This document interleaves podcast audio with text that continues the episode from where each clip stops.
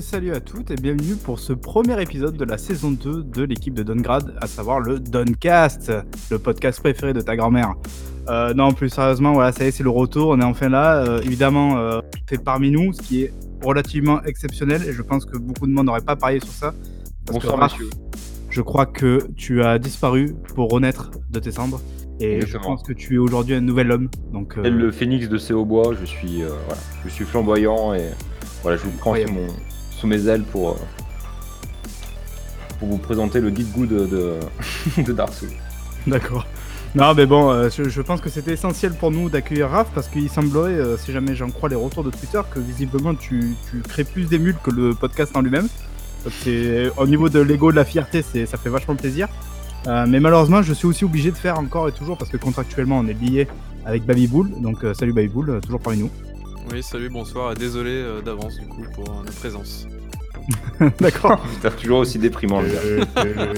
Non mais j'ai- j'ai j'ai- j'ai décidé pour... euh, bon déjà, euh, grande nouvelle, euh, je ne sais pas si ça va faire plaisir à grand monde, mais euh, du coup pour cette saison 2 exceptionnelle, donc du coup on vous promet plein de bonnes choses, c'est totalement faux. Euh, déjà on vient de Ah, passer une d'accord. demi-heure à savoir euh, qu'est-ce qu'on allait dire, donc euh, voilà, formidable. Mais À du cause coup de c'est toi...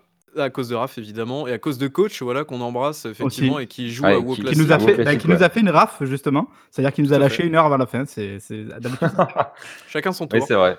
Mais du coup, voilà, euh, pour cette saison 2, Marc, tu auras l'honneur de présenter euh, le podcast. Donc, euh, oh, voilà, pop, t'avances pas. euh, je sais pas si je fais à tous les vous podcasts. le chant des cigalons et donc des barbecues à longueur d'année. Donc, du coup, merci à, à Marc de prendre le relais à ce niveau-là. Je voilà, ramène et un crois que- sud et de soleil dans vos, dans vos oreilles. Tout à fait, Kong. Et donc, euh, je pense que tu vas avoir quelques annonces du coup pour cette saison 2 un petit peu croustillantes à nous faire parvenir. Donc, pas forcément que des bonnes nouvelles, évidemment, mais un petit peu de réorganisation au niveau du podcast.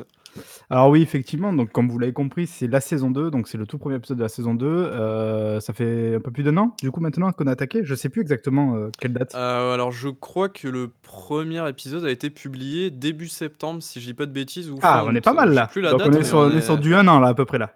C'est pas mal, franchement, c'est pas mal. Ah, ça y est, on Ouais, a tenu un an, ce qui est déjà pas mal. Mm. Ah ouais, je pense que là, c'est le début de la gloire, évidemment. euh, Le comme, premier euh, podcast, comme c'était avec recette, le... c'était pour la Gamescom 2018 avec euh, Raph et son canapé, là, tout ça. Donc, euh, si vous en souvenez, c'est que c'est cool. Ah oui, euh, Vigor, t'as quel jeu Oui, exact.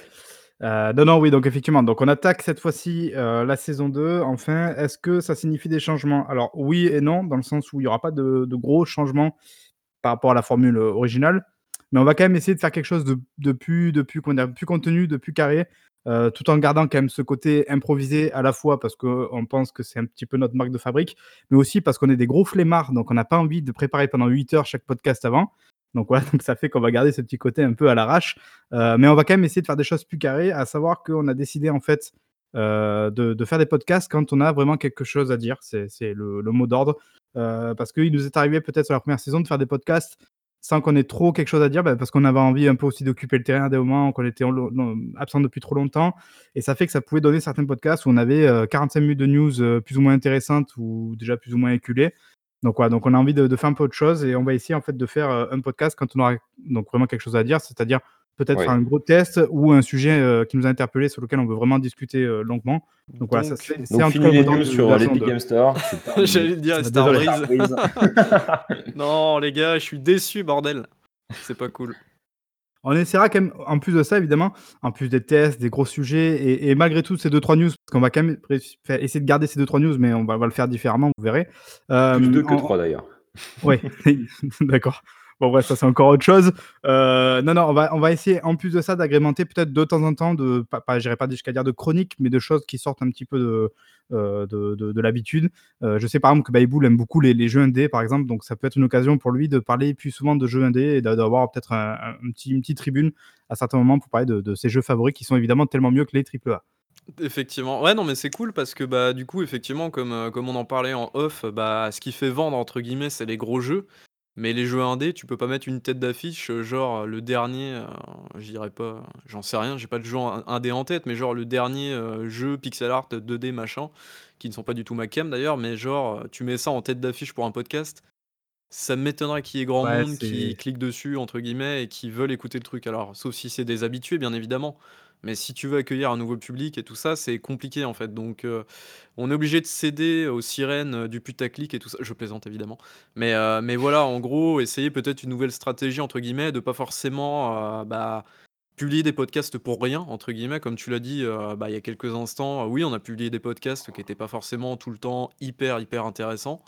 On a fait des news, voilà, le fameux 45 minutes, 1 heure de news, je crois que c'était au mois de mai ou un truc comme ça, c'était infâme, je pense. Donc ça, on refera plus jamais ça. On a on a eu des retours plutôt vifs à ce sujet, donc Voilà. c'est vrai que oui. Après voilà, on n'est pas évidemment, on n'est pas infaillible, on n'est pas on n'est pas têtu, c'est-à-dire qu'on va pas, que heu, des hommes finalement. bêtement continuer les trucs en disant: «Non, non, on s'en fout, on a raison, on a toujours raison». Heu, on on a fait quand même un un petit travail, sur nous-mêmes pour revenir en arrière sur ce qu'on avait fait. Nous, on essaie juste de faire quelque chose de plus marrant qui nous plaise à chaque à la fois à nous, mais aussi du coup à vous forcément parce que vous écoutez. Même si on va pas forcément céder à tous les caprices qu'on peut qu'on peut nous envoyer, mais voilà, l'idée, c'est d'essayer de faire quelque chose de mieux. Donc on va essayer de tendre vers le le vers le mieux et en espérant donc que cette saison 2 soit plus intéressante, même si ça veut dire du coup qu'il peut peut-être y avoir des fois, heu, 1 mois sans podcast. Bon, j'espère pas, mais ça peut peut-être arriver, on va dire potentiellement du coup. C'est comme si c'était déjà arrivé en plus, voyez-vous, voilà. Non, mais pour 2 raisons. À la fois déjà, beh, parce que comme on l'a dit, on essaie de faire des podcasts, enfin on va essayer de faire des podcasts quand on a quelque chose d'intéressant à dire, mais aussi surtout, bah, parce qu'on a tous quand même des vies privées, heu, bon sauf Raph où c'est encore mystère total sa vie privée, mais voilà. Donc on a tous des choses à faire, ce qui fait Le qu'on a pas mec est le perdu dans l'espace-temps, Mais non, quoi, parce que un peu du temps qui On a abandonné ouais. l'idée de savoir qu'est-ce que sa vie privée, on a, on a laissé tomber. Mais du coup, on n'arrive pas forcément à tous se réunir. Moins, on aimerait bien au moins à chaque fois être 3 quoi. C'est-à-dire 2, on trouve que c'est pas intéressant. 3, il y a Mmh. peut-être plus d'échanges. Donc voilà, être au moins de 3 voire 4 quand le coach, heu, voudra bien être là ou Raph. Donc voilà, donc on va on va essayer d'être 4 le plus, heu, le plus longtemps possible et c'est pas facile de tous se réunir à 4. Donc voilà, donc ça fait qu'il y aura peut-être des fois où il y aura, heu, 1 mois vide. Après, là, je m'engage un peu plus personnellement parce que bon, les autres, enfin, on n'a pas forcément convenu ça avec les autres, mais j'aimerais bien aussi au-delà évidemment du podcast, essayer encore de faire autre chose comme voulait le faire sur la première saison et notamment donc ce fameux numéro 2 ou numéro 3, numéro 4 de du métro boulot, heu, jeux vidéo que qui me tient moi personnellement à cœur, que j'avais un petit peu lancé, heu, en ce qui concerne le numéro 2, heu, juste avant la fin de la saison 1. Le problème, heu, faisant qu'avec l'été et compagnie, c'était compliqué de tout faire, que ça soit pour les invités ou pour moi. Donc voilà, donc je vais essayer moi de relancer ça, essayer peut-être de de réfléchir à une autre manière de le faire parce que j'ai d'autres problèmes logistiques qui se mettent en route.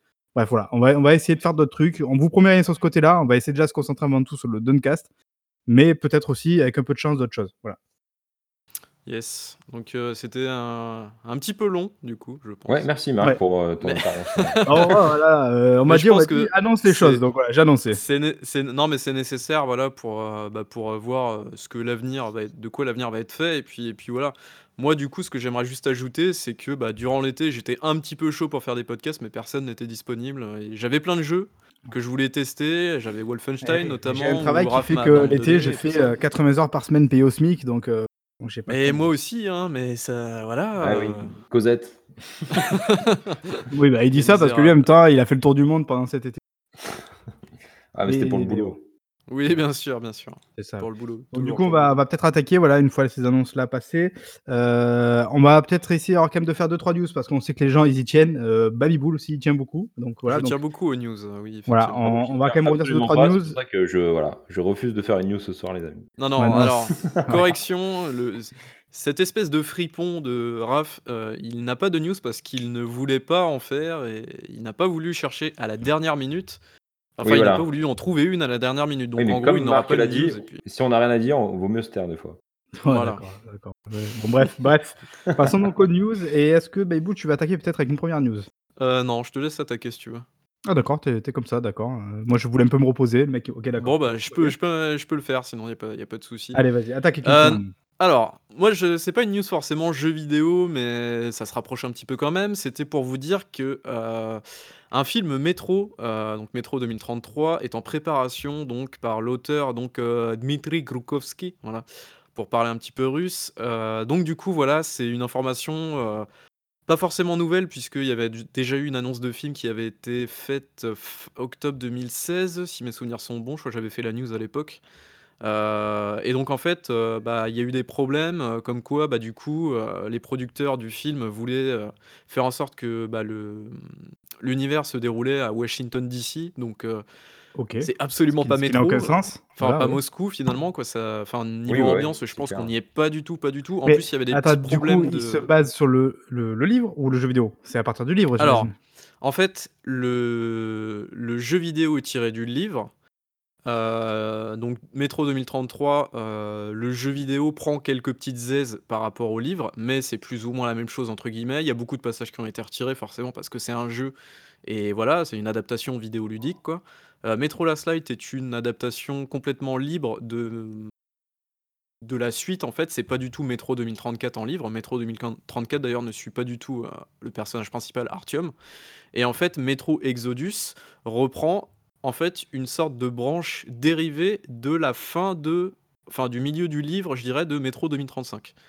Donc du coup, il y a 15 000 adaptations enfin 15 000 adaptations. Je sais pas si je me fais bien comprendre du coup, mais en fait, heu, c'est vraiment, hem, c'est vraiment un petit peu le bordel dans la timeline et en tout cas le film, heu, qui va être produit donc par une chaîne russe qui s'appelle TNT, je crois, donc lui reprendra Métro 2033 et se basera donc sur le livre, vraiment le livre, écrit par, bah, Glukowski, quoi. Moi, je me demande Ah toujours quand c'est comme ça, si les gens, heu, comment dire? Si c'est vraiment des vrais fans du livre, tu vois? Qui ont lu que le livre ou quoi, ou si c'est des mecs qui, en jouant au jeu, se sont dit: «Ah, cet univers est cool», puis après ils ont lu le livre, ils se sont dit: «Ah, ben il y a peut-être une adaptation là à faire de ce côté-là». Je sais jamais un peu comment c'est est-ce que tu penses que des fois le jeu, tu vois, aide à à vouloir faire une adaptation de de d'un livre ou du projet, enfin du du produit Bah, original? peut-être après pour, heu, je reviendrai à Metro, heu, dans 2 secondes, mais par exemple, je pense The Witcher, tu vois, par exemple, il y a La Netflix série? qui Ouais. produit la série. Je Mmh. je sais pas si vraiment, heu, sans The Witcher 3 qui a eu un succès énorme, je crois que Ah ouais. CD Mmh. Projekt a Ouais. annoncé des résultats, je crois il y a plus de 20 millions de The Witcher 3 dans la nature, ce qui est Énorme. énorme Mmh. et en plus, je crois qu'ils ont annoncé que The Witcher 3, heu, s'était plus vendu début 2019 que début 2018, ce qui est quand même assez Ouais, c'est incroyable. énorme. Mmh. Alors que le jeu est sorti quand même, heu, 2000 en mai 2015 2016. et je crois qu'il s'est non, 2016. 2015 et je crois qu'il a, en gros, son dernier DLC, heu, c'était 2015. Blood and Wine est sorti en, heu, mi-2016, je crois. Enfin bref. Du coup, 3 ans, 4 ans après, le jeu se vend toujours aussi bien et je pense que sans cette impulsion-là, bah, le succès de The Witcher 3, il y aurait peut-être pas eu de série Netflix, heu, The Witcher, quoi. Donc Mmh, voilà. Et après concernant pour en revenir à à Métro, vraiment, l'auteur, je pense qu'il tient vraiment à son œuvre parce que, bah, par exemple, tout ce qui est Métro Exodus, il a participé à l'écriture. C'est, je pense, lui qui a même écrit le scénario, en tout cas avec, les scénaristes chez, heu, bah, 4A Games. Heu et puis le mec, il a pas hésité à annuler, tu vois, son projet, heu, le projet américain, heu, parce que, bah, il y avait des petits problèmes de traduction aussi, parce qu'il y avait, heu, il y avait un petit problème aussi niveau racial. Alors je sais pas si on peut parler si on peut dire ça comme ça, mais dans le livre, en fait, heu, il y a il y a des sortes de créatures, on les appelle les, mmh, les noirs, en fait et le problème, c'est que, heu, il y a un problème au niveau de la traduction, c'est-à-dire qu'en fait, Heu, dans le jeu, je crois en français, on dit les sombres, mais en anglais, ils appellent, je crois, ça les Black Ones et donc du coup, il y a un D'accord. problème parce qu'à Washington DC, il y a une énorme population noire et du Mmh. coup, il y a peut-être eu un problème aussi à ce niveau-là d'une et de 2, il y a eu aussi le problème de, bah, on va complètement détruire l'univers qui s'est construit autour, en fait, de, hem, Ouais, mais du coup, enfin, fait de la Russie, ça coup, en fait, c'est vraiment pour le marché américain, du coup, le film. Enfin, Bah, là, en fait là, en fait, justement, ce qui est intéressant, c'est que l'auteur, heu, n'a vraiment pas hésité à retirer le projet des mains de des Américains pour le remettre en Mmh. «Russie» entre guillemets et à choisir un studio qui visiblement, heu, comprenait ce que l'auteur voulait. Alors, heu, après, est-ce qu'il va annuler le truc comme il l'a fait précédemment? Je sais pas.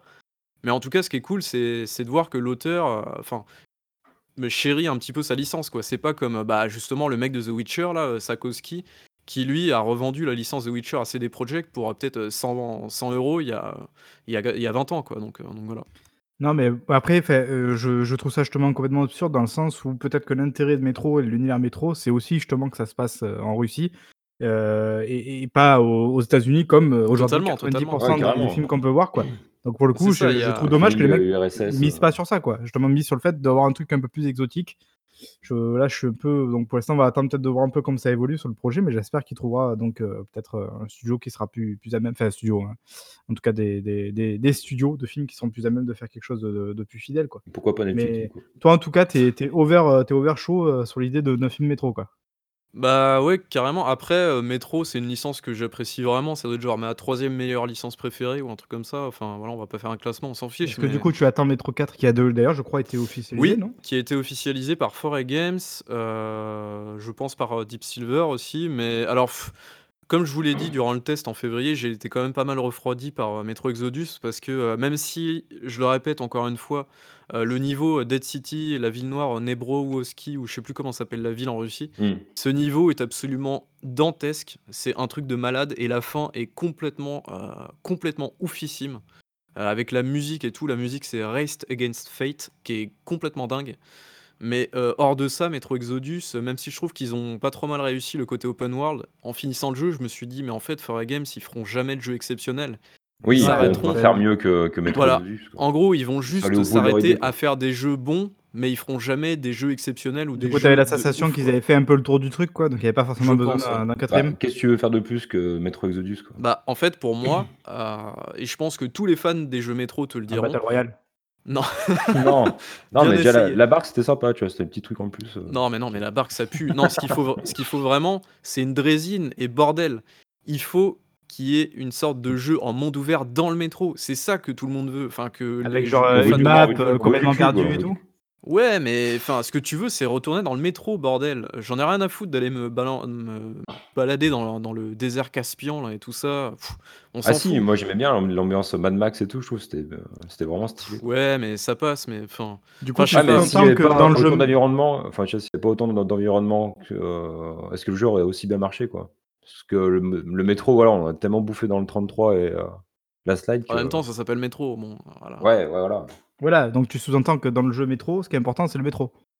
Oui, Bah, ce exactement. que ce que je vous C'est avais ouf. dit encore C'est une fois dans le test, on va pas refaire le test et après je vais arrêter là parce que la news va durer 10 ans encore et après on va nous nous dire que ouais, ça suffit, blablabla. Mais ce que je reprochais à Metro Exodus et ce que je enfin je à la fois ça me faisait chier, mais à la fois je je me disais que c'était aussi pour le bien de la licence que le jeu s'en aille un petit peu du métro parce qu'un 3e épisode dans le métro, ça aurait été peut-être un petit peu de trop. Mais moi, comme je suis un putain de fan, heu, limite hardcore de des 2 premiers métros et maintenant des livres parce que j'ai les livres, je les ai dévorés, c'est une tuerie, quoi. Bah, du coup, heu, je me dis que, ouais, un 3e jeu, ils auraient fait un 3e jeu vraiment comme ça, ça aurait été la merde et d'un autre côté, le fait qu'ils aient ouvert le jeu et qu'ils aient, heu, bah, permis à Artyom de sortir du métro, bah, c'est quand même une belle évolution pour la licence, quoi. Ça ouvre Donc le voilà. champ des possibles. Tout à fait. Bon, bref, donc on verra pour, heu, Metro 4, on fera évidemment le test si Dawncast existe toujours d'ici là. Ouais, d'ici Heu, 5 et si 6 ans. l'évo la civilisation évidemment ne s'est pas effondrée non plus d'ici là, heu, tous retranchés dans nos métros, parisiens, bref. J'ai hâte, j'ai hâte. du coup, bah, merci pour ta news. On va vite fait en faire une autre avant de passer au gros test de ce 1er podcast. Allez, on vous garde encore le, la surprise, le suspense, sur sur de de quoi on va parler évidemment. Je pense qu'il sera sur la vignette. c'est pas faux, c'est bien vu. Voilà, Oh là donc là. pour ceux qui clignent des yeux ou pour ceux qui sont peut-être, heu, sur Spotify, heu, iTunes, je sais je crois qu'il y a pas forcément d'image dessus, donc voilà, la surprise Non, est là. il y aura juste, l'image de, bah, de iTunes, quoi, le Et puis évidemment, il y aura le titre aussi en majuscule, mais bon bref, c'est pas grave, c'était bien tenté. Faudra non, non, des pour la sp 2e des news, heu, spoiler. du coup, bon, pas de news pour Raph, donc on fera aujourd'hui malheureusement que 2 news.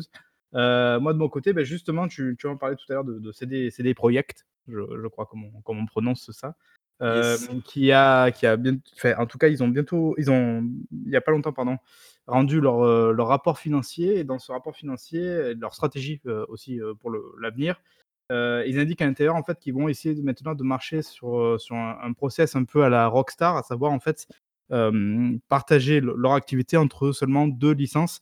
Donc évidemment, la 1re, on la connaît tous maintenant parce que c'est je pense que c'est celle-là qui les a propulsés, heu, c'est Witcher, The Witcher, heu, dont le 3, bah, tu l'as rappelé tout à l'heure, cartonne comme c'est c'est ça ça devient indécent tellement qu'il cartonne. C'est Ouais, indécent, la ouais. la version Switch, cartonnait, effectivement. N'en parlons pas, je pense que c'est pas le moment. Il cartonne la résolution sûrement, oui. et donc évidemment, l'autre licence, imagine un une feature, VR, tu sais, la Switch VR, tu sais, le cardboard là, sur Witcher 3. Ça pourrait être énorme. On peut arrêter de sur l'ambulance, s'il vous Tu sais, le Nintendo Labo, la VR là. Oui, où tu regardes dans le cul de le cul belle de l'oiseau, ouais, c'est c'est ça? ferait une belle bouillie là, avec le c le 540p, putain, ce serait sublime. Bon, est-ce qu'on pourrait laisser parler Oui, Raph, Oui, pardon, que tu n'as pas ta news, donc n'embête pas ceux qui ont l'ordre, merci. Heu, donc j'en reviens, donc ils ont d'un côté évidemment Witcher qui est maintenant bien installé et surtout, heu, celle qu'on attend peut-être, heu, tous ou pas tous, parce que je crois que Bayboul, tu es absolument pas hypé. Il y a Cyberpunk, heu, 2077 qui normalement arrive donc, si tout va bien, l'année prochaine, en début d'année prochaine. Heu et et donc en fait, ils vont c'est a priori, heu, une licence qui va être quand même assez ambitieuse. C'est un truc, je pense que ça fait, voilà, longtemps maintenant qu'ils le couvrent, on sait, ça fait plusieurs années qu'ils bossent dessus. Heu, je pense qu'ils ont beaucoup d'espoir pour cette licence avec l'idée de vraiment de de recréer peut-être l'engouement autour, du jeu comme on a pu avoir avec euh, Witcher. C'est déjà le cas, je pense. hein, Oui, d'ailleurs, oui. En, en tout cas, en termes d'attente, je pense qu'on est effectivement sur, sur la même, euh, la même euh, longueur d'onde. Euh, et en fait, l'idée, bah, c'est de faire comme Rockstar avec d'un côté GTA et d'un côté Red Dead Redemption, euh, enfin, avoir un petit peu ce duopole de licences, donc d'un côté The Witcher, d'un côté Cyberpunk, et alterner en fait l'un avec l'autre, et comme ça, toujours essayer de, de faire mieux et de, de pouvoir se reposer dessus, parce que c'est donc en fait euh, justement ce qu'ils expliquent dans le rapport financier. Donc je cite, cette migration vers un modèle à deux franchises soutenues par de nombreuses lignes de produits indépendantes permet d'optimiser la fabrication et les activités financières réduisant donc les facteurs de risque importants et facilitant l'épanouissement professionnel des employés. En gros, tout ça pour expliquer. En si gros, tu- faire du pognon Ben, facile, quoi. Voilà, en fait, s'appuyer sur deux licences qui sont déjà installées, déjà connues, que le, le public Ouais, connaît ça- déjà, ben, c'est plus facile en fait. À, cruncher, à- voilà, c'est plus facile de, ma- de, comment dire, de travailler sur un matériel qui est déjà rodé, et notamment ben, pour les employés qui vont pas devoir à chaque fois s'emmerder à créer une nouvelle licence, à repenser tout depuis de, de- de A à Z, même si euh, je le rappelle que ce soit Cyberpunk d'ailleurs ou The Witcher, c'est des licences qui sont en fait inspirées de, de produits qui existent déjà, même Mm. si eux font un très gros travail d'adaptation. hein. Voilà. Euh, il faut quand même rappeler qu'ils font pas tout de zéro. Mm, Donc voilà. Mais donc en l'idée trouve- c'est de, se retrouver finalement un peu avec le rockstar euh, de, de l'Est quoi. Et je sais pas ce que vous en pensez, vous, est-ce que vous trouvez ça excitant ou est-ce que vous dites c'est dommage de, de peut-être pas faire autre chose que ça quoi? Bah si, c'est cool, parce que du coup, ils vont pouvoir euh, se prêter des, euh, des features, des enfin, le mot sera peut-être le même moteur, je pense, C'est le même moteur, ouais, c'est le. Red Engine. Donc, euh, Du coup, ils pourront récupérer les assets de certains. Bon, ouais, ça de toute manière. de Cyberpunk avec euh, The Witcher, je sais pas si Ouais, ça bon. fonctionne. hein, mais- Après, si tu vois, qu'ils fassent 8 licences ou qu'ils en fassent 2, ça c'est pareil. Ils auraient très bien pu aussi actualiser Ouais. le moteur pour. Un euh, plus rocher, c'est un rocher, Babi. hein, Après. Après, ce qui est vachement risqué, je trouve, de, de, de- maintenant, de tout de suite décider ça maintenant, avant la sortie du jeu, c'est que, bah, imaginons Cyberpunk, c'est un mauvais jeu, quoi. C'est un jeu qui marche pas comme The Witcher marchait. Ça ils se retrouvent un peu coincés si jamais ils anticipent déjà trop le fait d'être que- uniquement sur deux licences, ou alors ils partent dans l'idée de se dire, même si le premier ne marche pas, bah, le 2, on fera encore mieux, quoi. C'est possible parce que Witcher, finalement, il lui a fallu trois épisodes pour atteindre le, le statut qu'il a aujourd'hui, mais bon, après, ils n'avaient pas les mêmes moyens aussi.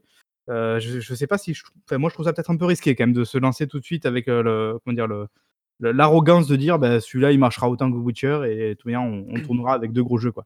Après, je trouve ça, je trouve ça un peu dommage en fait qu'ils se referment dans- sur ce modèle-là. On dirait un peu le, enfin, c'est le, le, la- le parallèle est peut-être un peu bizarre ce que je veux dire, mais on dirait un peu un modèle à la, à la EA ou la Activision. Oui, Alors c'est ouais. pas du tout les mêmes, euh, les mêmes plutôt structures, on est d'accord. Hmm. Ouais, mais Rockstar ça pue, mais euh, oula, je vais me faire des Ah. ennemis là. Mais non, mais du coup, euh, du coup, c'est vraiment rester dans les mêmes licences et euh, milquer le, milquer la licence jusqu'à la fin, quoi. Et je trouve ça un peu dommage parce que je pense pas que les mecs de chez CD Projekt, tu vois, ils veulent, ils veulent faire des trucs comme ça jusqu'à la fin de leur vie, faire du The Witcher, enfin The Witcher 3. Même si j'ai adoré le jeu, j'ai pas envie d'avoir The Witcher 4 ou un truc Ouais, comme moi ça. non plus, ouais. Cyberpunk, euh, je, je- alors je suis un petit peu hypé par le jeu, mais je reste prudent parce que je, bah je sais pas, je sais pas si The Witcher 3 en fait était un accident ou pas. Donc, je Ouais, préfère c'est- ça rester va être ça la, prudent. la question de Cyberpunk c'est ça quoi. Est-ce qu'ils vont Je confirmer préfère- quoi? Ouais, je préfère rester prudent, effectivement, euh, attendre qu'il confirme un petit peu le, la chose avec, euh, bah, avec ce jeu qui a l'air euh, Mm. assez ambitieux quand même, euh, même très très ambitieux. Et, euh, et du coup, voilà, mais je trouve ça dommage quand même qu'il se referme sur uniquement deux licences alors qu'ils pourraient, euh, bah, ils pourraient faire des univers à eux en plus, quoi, comme tu l'as dit, en plus, Marc. euh, Bah, du coup, les mecs, euh, ils se sont attribués, euh, entre guillemets, bah, des, lic- des, des adaptations. Ils ont, f- bah oui, enfin, c'est c'est des choses qui existent déjà, des univers qui sont déjà créés de toutes pièces. Et voilà, après, maintenant, ça serait bien qu'ils fassent un jeu à eux, une propriété intellectuelle à eux, et qu'ils fassent un gros truc à la hauteur d'un The Witcher 3, quoi. Ça serait cool, ouais. Après il faut pas il faut pas y voir quelque chose de péjoratif hein, évidemment. Je c'est quand même un talent je pense cette capacité de pouvoir prendre un produit et de réussir à l'adapter, de pouvoir réussir à, à l'étoffer, à créer quelque chose de cohérent autour de ce produit. Évidemment on n'est pas en train de dire que les mecs ils, sont bidons et ils font que euh, prendre des trucs qui existent déjà et puis c'est facile quoi. Non, non, bien sûr. et voilà non, mais que les quêtes étaient toutes bien écrites et tout. euh. Oui, voilà, oui, il y a ça, effectivement. C'était d'ailleurs la très grande force de Witcher 3, et selon moi, Mm, le, succès de. Cyberpunk Mm. passera aussi euh, par ce- cette qualité de narration que j'espère Plus on, Keanu on Reeves. retrouvera. euh, Mm. évidemment, rien qu'avec ça, c'est beau, se sont assurés de toute manière que ça marcherait le, le- le jeu, quoi. Euh, non, non, mais après, effectivement, par contre, là, dans ce que tu disais, Bayboul, il y a, il y a cette crainte peut-être euh, d'avoir, comment dire, ben, ce, ce que je pourrais appeler du coup le syndrome Red Dead Redemption 2, à savoir qu'on a peut-être l'impression que les mecs ont tellement la tête dans le guidon qu'ils se rendent pas compte qu'à côté, l'industrie, elle a bougé, elle a évolué, et eux, ils sont tellement Mm. persuadés de rester sur leur ligne, sur leur truc, ben, qu'on s'est retrouvé avec un gameplay qui date mais vachement de Red Dead Redemption 2, qui est un truc qui est, Ouais. qui, est- qui est pas loin d'être euh, injouable en termes de, on va dire, de- d'accessibilité. Donc moi, j'ai pas un peu de ça. C'est-à-dire que là, peut-être que Cyberpunk sera très cool, Mm. mais peut-être que dans 2-3 opus, euh, les mecs seront tellement enfermés dans leur propre univers, leur propre code, qu'ils n'arriveront pas à réussir à s'ouvrir à ce qui se fait maintenant de, de neuf. Quoi. C'est Ça, pas c'est impossible, mais Un peu après comme je Remedy, je voilà. je pen je pense pas que ça soit le cas encore, heu, enfin, je pense pas qu'il soit à la ramasse totale. Après, cela dit, c'est vrai que Bon, quand tu regardes The Witcher trop tôt, 3 mais The Witcher 3 côté gameplay, c'est ça ça passait, mais c'était pas incroyable, quoi. ouais. C'est vrai que, mmh, enfin, voilà. Mais ouais, moi, ce que ce dont j'ai peur et après on va passer au test effectivement, heu, ce dont j'ai peur, heu, vraiment, c'est que, heu, bah, en fait, ils mettent un petit peu tous leurs œufs dans dans le même panier, quoi. Comme je l'ai dit avec EA et FIFA, tu vois? Bah, si demain FIFA se casse la gueule, heu, je crois qu'EA meurt, quoi.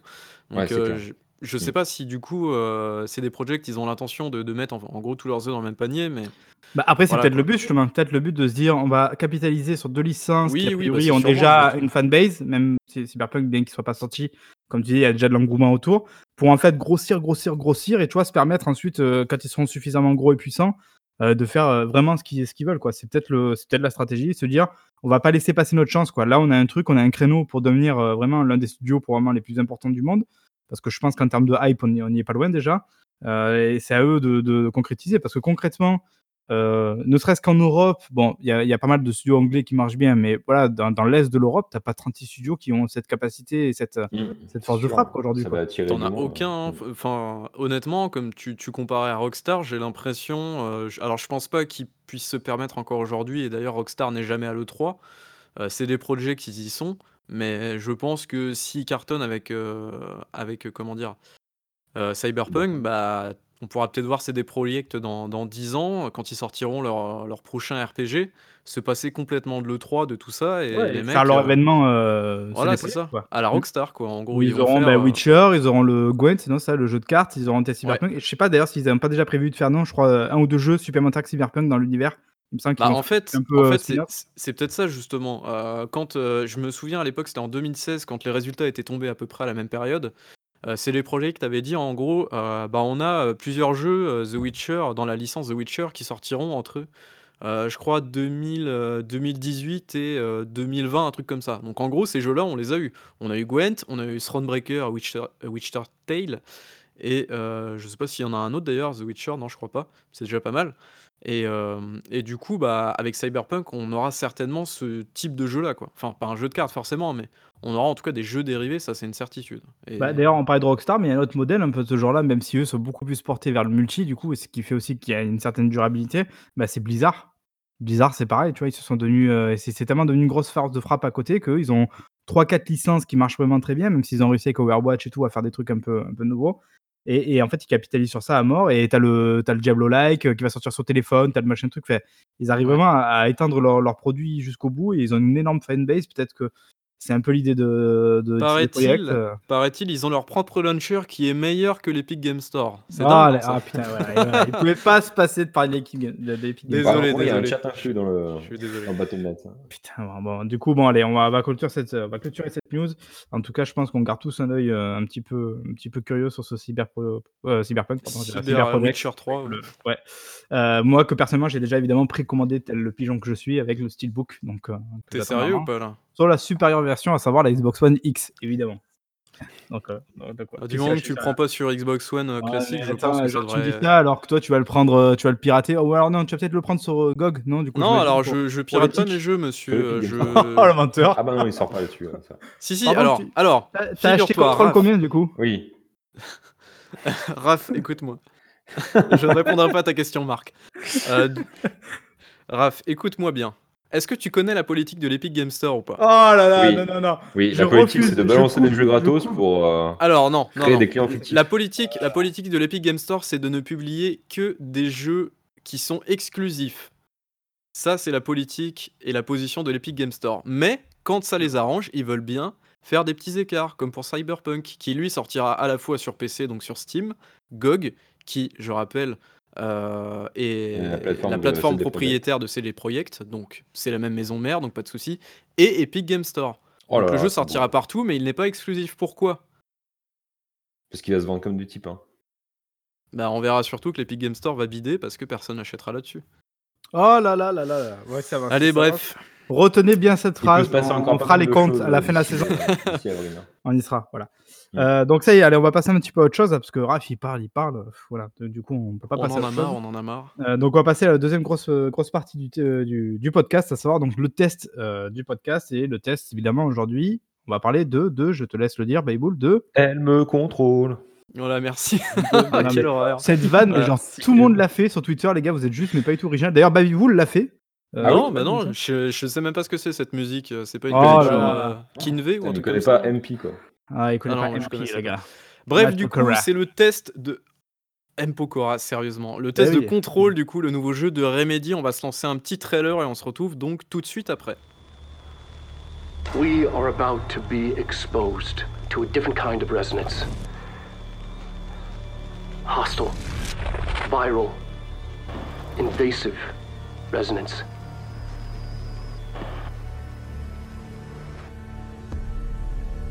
The hiss escaping the building would be the end. Pretty shitty world out there if you ask me, but I wouldn't want the hiss to destroy it. The Hiss? That's what we're calling him? That's catchy. Don't worry, it'll be uh, quick and painless. Donc de retour du coup pour contrôle et je viens de me rendre compte que j'ai piqué la place de présentateur à Marc donc Ouais, Marc, au cas, je me suis piraté, euh, pas de problème. je te T'as un petit côté euh, invasif Ah à la Epic zéro Store. sur j'ai un- j'ai petit côté Epic Game Store effectivement. Ouais. Vas-y, je te laisse euh, le. le- Oui, donc voilà, passe donc le cette relais. semaine, on va parler, bon, pour, pour ce premier épisode de la saison 2, on va parler de, de Control. Et moi, Control, alors je, je sais pas toi, Bayboul, parce que toi, finalement, tu as, comment dire, tu as connu, entre guillemets, Remedy un peu tardivement, tu, tu as fait leur jeu un peu tardivement par rapport à la, à la plupart des gens. Euh, donc Remedy, euh, qui, est, qui est évidemment à la base de Control, et Remedy, c'est quoi? C'est un studio à qui on doit notamment Max Payne, Max Payne 2, euh, Alan Wake. Alan. Wake. hmm. Oui, mais attends, on y reviendra. Donc Alan Wake, euh, Quantum Break, le mal aimé, et donc maintenant euh, Control. Donc c'est pas c'est pas des mecs qui font 4 jeux par an déjà, ça on peut, on peut le remarquer, ils prennent toujours un petit peu leur temps pour faire des jeux. C'est vrai, ça- je me Euh, suis posé la question d'ailleurs comment ils faisaient pour faire aussi peu de jeux et alors que ça fait 20 ans qu'ils existent les mecs, c'est dingue non? Bah, parce que jusqu'ici, par exemple, ils étaient financés euh, en partie par Microsoft. hein. Je pense que, que ça aide quand on a euh, on a un gros Mm, derrière soi. Quoi. vrai. Mm. Mais Parce que là donc, pour le pour le coup du coup Control est financé par 505 Games qui C'est est un éditeur italien qui s'est fait un petit peu des, des roupettes en or pour être poli sur euh, Payday 2 parce que Payday 2 a marché Allez, énormément putain. et non non c'est pas du tout pour mais remplacer J'ai l'impression que t'as ta liste de jeux à Mais placer. oui, non, mais, mais grave. Insupportable, c'est incroyable. en fait je vais Bon, faire un c'est bingo On s'en fout, commence déjà à digresser, on va pas Store, digresser. Euh. On revient à Control. Donc Control, justement, comme tu l'as si bien souligné, euh, est édité par 505 Games euh, et non pas par Microsoft. Euh, si je dis ça, c'est parce que Alan Wake et, Con- et Quantum Break, pardon, les deux derniers jeux de Remedy étaient édités par, par Microsoft et étaient donc des exclusivités, enfin plus ou moins exclusivités parce qu'ils sont quand même sortis sur Mm. PC, voilà, Voilà. à, à côté. Évidemment, ça a peut-être, on va dire, un peu rodoré du coup l'image du jeu, mais ça on en parlera tout à l'heure. Mais donc c'est un, un jeu qui cette fois-ci n'est pas sorti uniquement sur console Xbox, mais aussi sur PS4. Euh, toujours pas sur Switch, évidemment, il sortira probablement dans 4 ans euh, avec, euh, avec un mode euh, 15 FPS euh, et à peine docké en, en 600p. Bref, Oh mais là. voilà, donc le, le jeu n'est pas sorti sur Switch, mais il est sorti sur PS4, Xbox et PC. Euh, et alors, je, je sais pas du tout, toi, Bayboul, du coup, parce que toi, tu as aussi joué à Alan Wake, tu as joué à Quantum Break. Je sais pas si tu as joué à. Max Payne, non? Tu, tu les as fait, ceux-là? Alors bah justement, j'en parlais il y a un peu moins d'un an que j'avais joué à Max Payne et bon, je l'avais pas terminé. Donc il f- Ouais, le premier. Donc il faut que je les fasse euh, très sérieusement. Mais en tout cas, du peu que j'y ai joué, j'ai dû y jouer deux heures, je pense. J'ai beaucoup apprécié le, côté action et tout. Alors il n'y avait pas grand-chose dans, dans le jeu. Bon, en même temps, c'est un vieux jeu maintenant. Mais ça se joue encore très bien aujourd'hui. Et c'est assez cool comme jeu avec le, bah, les bullet time finalement, quoi. Mais c'est cool. Après, bah, il y avait euh, Alan Wake. Donc Alan Wake, euh, jeu qui qui manque un petit peu de variété, je trouve, dans ses phases de jeu, mais qui a une ambiance vraiment excellente, quoi. Franchement, ouais. Enfin, vraiment, Mais tu sens Je pense que, que quand on parle de Remedy, alors effectivement, il y a des mécaniques de gameplay assez fortes qui, qui, qui sont dans leur jeu, mais il y a aussi surtout, enfin pour moi, Remedy, quand on en parle, on passe avant tout à des jeux narratifs. Voilà, c'est Mm. des jeux avec des Tout histoires narratives, c'est des jeux solo en général. Et, et c'est pour ça que, que je pense qu'on pouvait aussi attendre Control, parce qu'on est dans une période où il n'y a pas forcément que des jeux solo, même si la PS4 a plus ou moins réussi à faire un peu son trou avec ça. Mais euh, je veux dire, Control arrive, on a envie de voir euh, un jeu solo par Remedy, il y a une vraie patte Remedy. Euh, et donc forcément, bah, si on a aimé Max Payne, si on a aimé Alan Wake, si on a plus ou moins aimé Quantum Break, ça c'est plus compliqué, on y reviendra. Euh, bah, on, forcément, on est obligé plus ou moins d'attendre Control. Même si moi, du coup, je sais pas ce que toi t'en penses, Bayboul, personnellement, j'étais pas plus hypé que ça par le jeu parce que bah, depuis l'annonce euh, au dernier E3, si je pas bêtises, celui d'avant, je sais même plus du coup. ouais, c'était 2018 euh, l'annonce 2018, euh, voilà. chez PS4. Bah, je trouve que la hype, elle était pas ouf parce que ce qu'ils avaient montré, c'était pas très clair et ça donnait pas spécialement envie et surtout, bah, ça ressemblait énormément à Quantum Break Oui, en termes d'assets et de de 1.5 visuel. de Quantum Break, ouais. Voilà. Donc toi, je sais pas, Maïboul, est-ce que non, tu étais pas trop hypé non plus, J'étais absolument pas hypé en fait parce que du coup l'année dernière, heu, pendant la conf Sony, heu, ils ont expédié le le jeu en 1 minute 20 je crois sur un petit trailer, heu, donc c'était le fameux projet P7 qui Ils l'ont vraiment annoncé un peu à l'arrache, quoi. Mmh. C'est ça et donc du coup ab absolument 0 hype, donc le jeu, heu, il y a pas eu beaucoup de communication entre le 3 dernier et le moment où il est sorti, Oui, heu, c'est vrai, donc ouais. heu, Il y a un voilà, du coup il tombé, ouais. il est un petit peu sorti, il est un petit peu «tombé de nulle part» entre guillemets et en fait je pense que, sa fenêtre de lancement a été un petit peu propice à son succès. Alors on n'a pas eu les Ouais. chiffres de vente et tout ça, mais en tout cas les critiques ont été très bonnes, et puis le retour des joueurs aussi, donc c'est assez étonnant en fait parce que, bah, finalement on en reparlera je sais pas si on va en parler tout de suite, mais heu, comme tu disais, le mal aimé Quantum Break qui n'était pas forcément une daube infâme, hein, loin de là, heu, faut Non, pas non plus se cool, ouais. Se dire ça.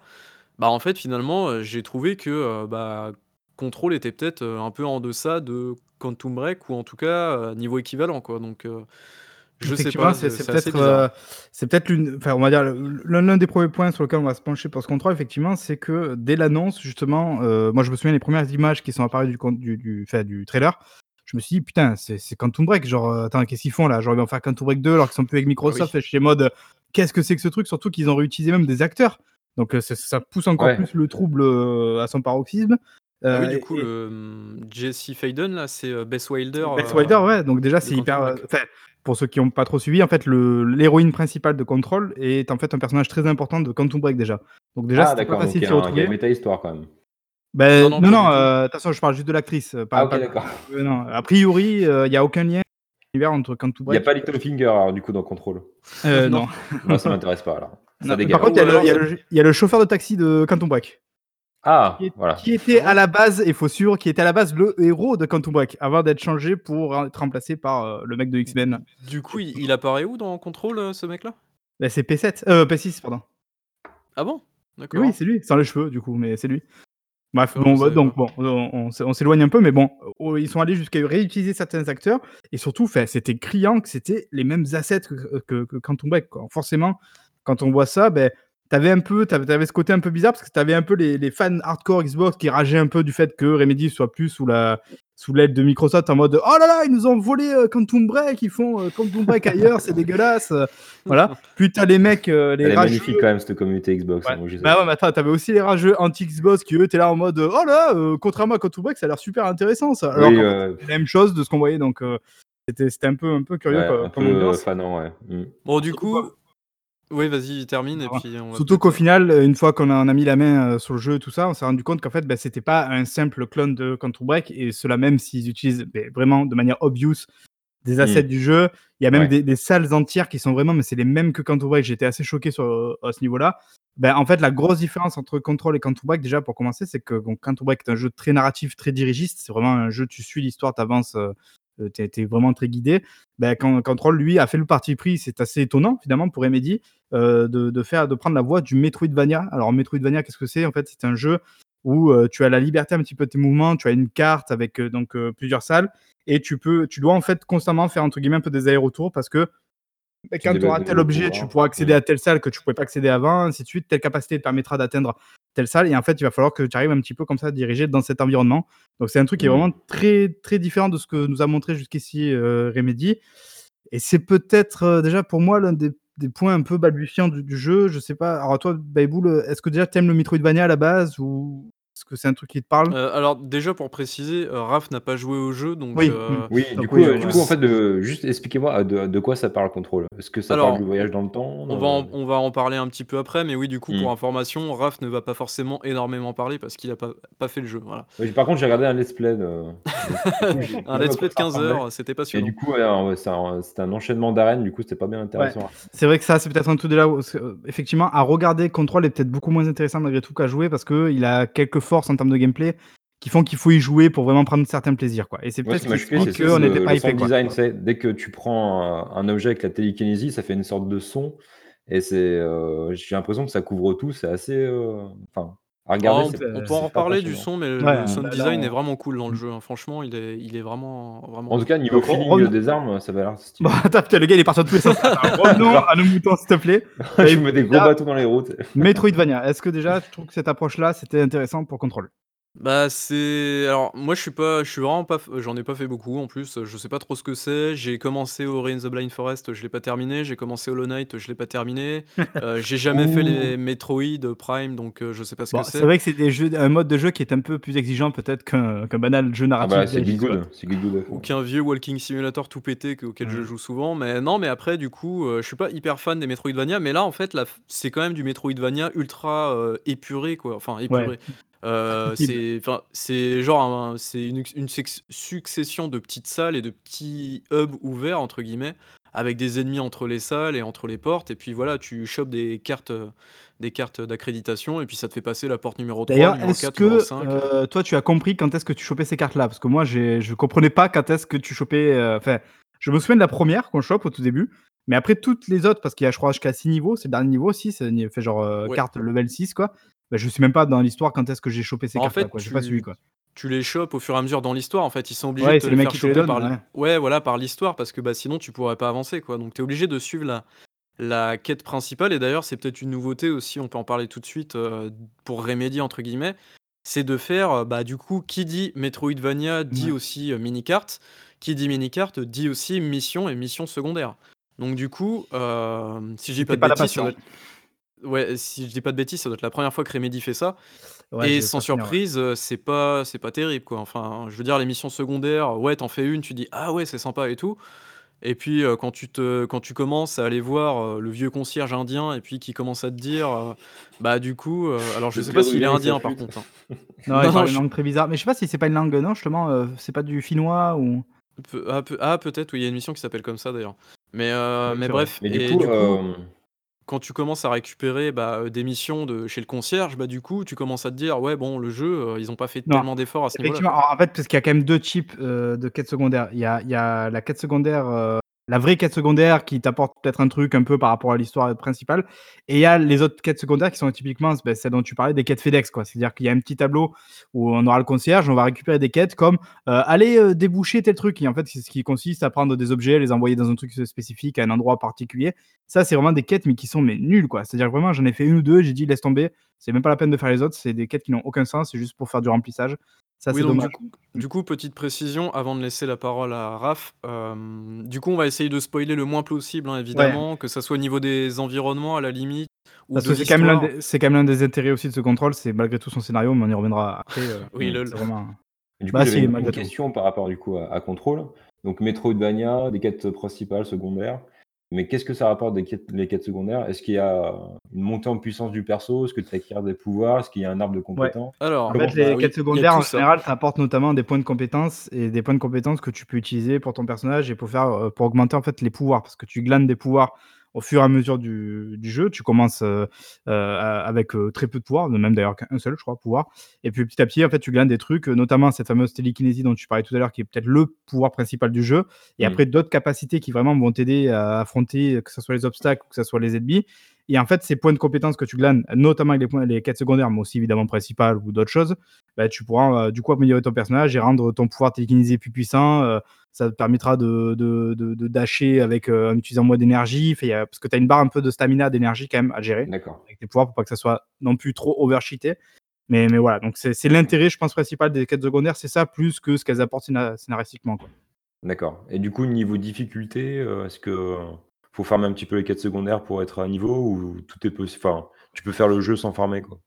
Moi, j'ai pas fait de quêtes secondaires vraiment, j'en ai fait 2 ou 3 quand elles se sont présentées à moi, mais j'en avais pas vraiment fait et j'ai pas eu de grosses alors le jeu est pas très compliqué en plus, je Mmh. crois pas qu'il y ait de sélection de niveau de difficulté au début du jeu, je m'en souviens plus, il me semble pas.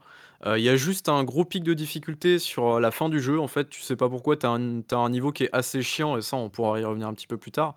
Mais sinon, le jeu est pas hyper, hyper compliqué. Par contre, heu, les ennemis font quand même assez mal, heu, il faut le dire. Heu, donc du coup, suffit que tu te prennes genre, heu, 2 ou 3, heu, 2 ou 3 morceaux de de briques dans la gueule et tu Ouais, peux ça peut aller assez vite vite quand même, tomber, ouais. quoi. Ouais. Mmh. Mmh. Mais j'ai jamais D'où trouvé le jeu extrêmement dur, si ce n'est peut-être Ouais. 2-3 passages, mais plus parce que je trouvais que la zone était pas très bien faite, qui qu'elle faisait que du coup, elle rendait ça un peu b bêtement difficile. Je veux dire en soi, en fait, on a tellement d'éléments qui sont nous-mêmes cheatés. Je veux dire, enfin, eux nous font mal, mais nous on leur fait autant mal si ce n'est plus quoi. Donc ça fait qu'en fait, globalement, bah, heu, tu forces pas trop pour avancer le jeu. J'ai peut-être trouvé Quantum Break justement déjà en guise d'exemple et en guise de comparaison plus difficile que Mmh. sans être extrêmement difficile non plus, mais plus Du difficile coup, tu peux combiner certains pouvoirs, enfin tu ou tu es limité, tu Tout à as un cooldown, tu Alors ouais, t'as des tu une barre de de stamina, d'endurance en gros et voilà, tu peux pas bar par exemple balancer des objets tout le temps ou faire des dashs tout le temps, tu dois attendre que ça se recharge et ensuite tu dois, bah, si tu veux en avoir plus, il faut que tu augmentes, bah, via tes capacités en fait, Ouais. heu, tout ça D'accord. quoi. Mais du coup, je pense qu'on a peut-être pas évoqué la chose un petit peu la plus importante du truc, c'est que c'est quand même un TPS.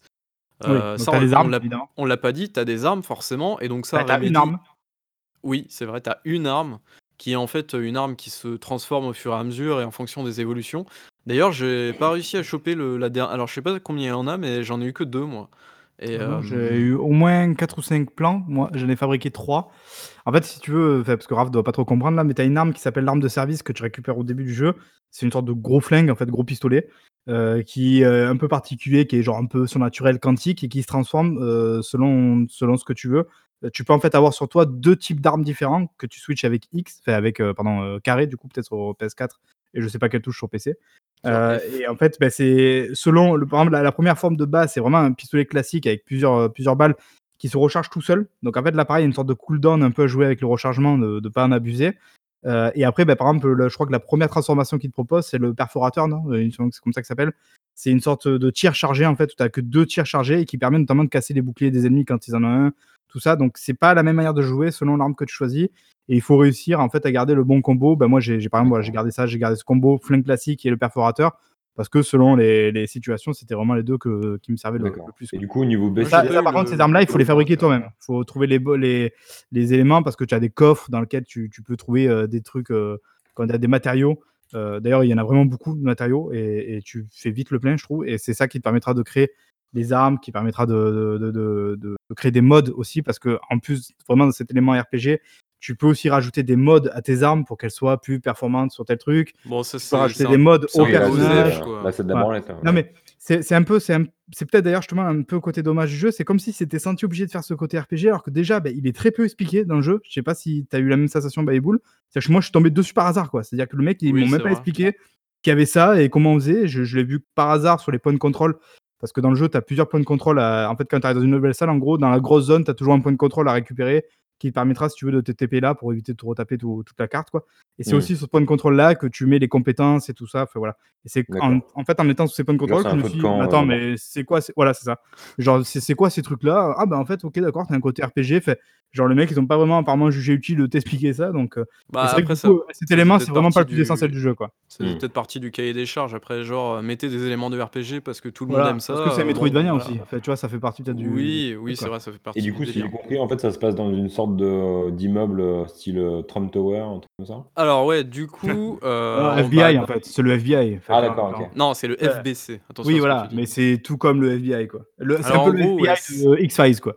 Ouais, c'est ça. En gros, ça alors on va peut-être aborder un petit peu le tout ce qui est, heu, univ je pen ou on parlera des combats après, je pense et des pouvoirs et tout. Mais on va peut-être aborder tout ce qui est univers et peut-être scénario. Heu, en gros, voilà, en gros, tu arrives au FBC, donc c'est Federal Bureau of Control. Attention avec cet Oh! accent anglais, à en faire pâlir les les froggies. Hem, mais du coup, en gros, bah, tu arrives là et tu sais pas trop ce qui se passe évidemment. Tu commences à voir que le bâtiment réagit bizarrement. Donc je crois que le bâtiment, il s'appelle l'ancienne maison, c'est situé à New C'est York ça. et tu commences à voir que, bah, heu, le bâtiment, il réagit, heu, très bizarrement et tu commences aussi à voir qu'il y a 50 000 étages alors que le bâtiment est pourtant situé au milieu de New York. Bon là, tu Ouais. commences à te dire: «OK, il y a un truc, Que le jeu le commence film, vraiment comme ça. C'est-à-dire que tu paranormal». Cube. commences, tu rentres dans le bâtiment en fait. Enfin genre d'un coup, tu es dans le hall du bâtiment et ça commence C'est comme ça. ça avec, des citations un peu ça fait presque un peu, Da David Lynch, c'est un côté un peu mystérieux, il te parle de pas si de vu machin truc. le déjà vu le film Hypercube? Tu sais, c'est des, cubes Ouais, il y a un peu ce côté-là, il y a des moments surtout au niveau de du design, il y a un peu de ce il y a un peu de ça quoi, un peu de ce Mmh. côté-là, ouais. Et du coup, tu progresses, bah, à travers les salles, donc tu commences à faire les missions et cetera. Donc tu vois qu'il y a des des trucs un peu paranor alors, ce qu'il faut bien se dire aussi, c'est que le jeu, heu, joue beaucoup sur les phénomènes paranormaux et tout ça, bah, un petit peu comme, heu, d'ailleurs, bah, Alan Wake et Quantum Break. Oui. Mmh. Heu, c'est des trucs que tu arrives pas forcément à expliquer, mais qu'il faudra glaner en fait à travers des documents, à travers des vidéos. Énormément de Heu documents. Ouais, tout ça, tout ça. En fait, heu, ils ont un petit peu fait, ils ont fait peut-être un petit peu moins de cinématiques que dans un Quantum Break, par exemple. Ils ont peut-être fait un peu plus comme, heu, «MGS5» entre guillemets, c'est qu'ils ont moins blindé de cinématiques et ils ont tout mis sur des documents, en gros. Et ce côté-là est pas forcément ultra dérangeant, mais du coup, quand tu t'attends à un jeu solo, en fait, où tu t'attends à une histoire assez solide et tout, aller glaner tout ça dans des documents à ramasser par Bah, terre, à mater des vidéos, c'est quand même assez chiant et faut en quand même plus se de dire qu'il y a ça 2-3 heures de jeu, j'ai quand même débloqué le succès, vous avez ramassé 120 documents. Voilà, c'est on en est là, Ouais, quoi. d'accord. 120 D'accord. documents, quoi. Voilà, donc il y en a beaucoup, hein.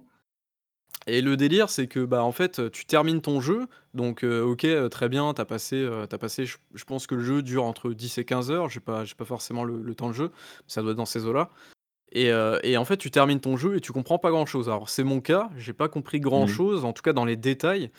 Dans le fond, je sais ce qui s'est passé, mais j'ai pas compris ce qui s'est passé, en fait et et en fait, heu, bah, c'est un peu dommage parce que, tu vois, même si mmh. Alan même si Alan Wake, heu, tu vois, il y avait des il y avait des petits des petits trucs notamment, bah, je vais pas raconter la fin du coup, mais à la fin, il y avait une petite phrase qui te fait dire: «Bah, OK, heu, ça veut dire un truc, quoi».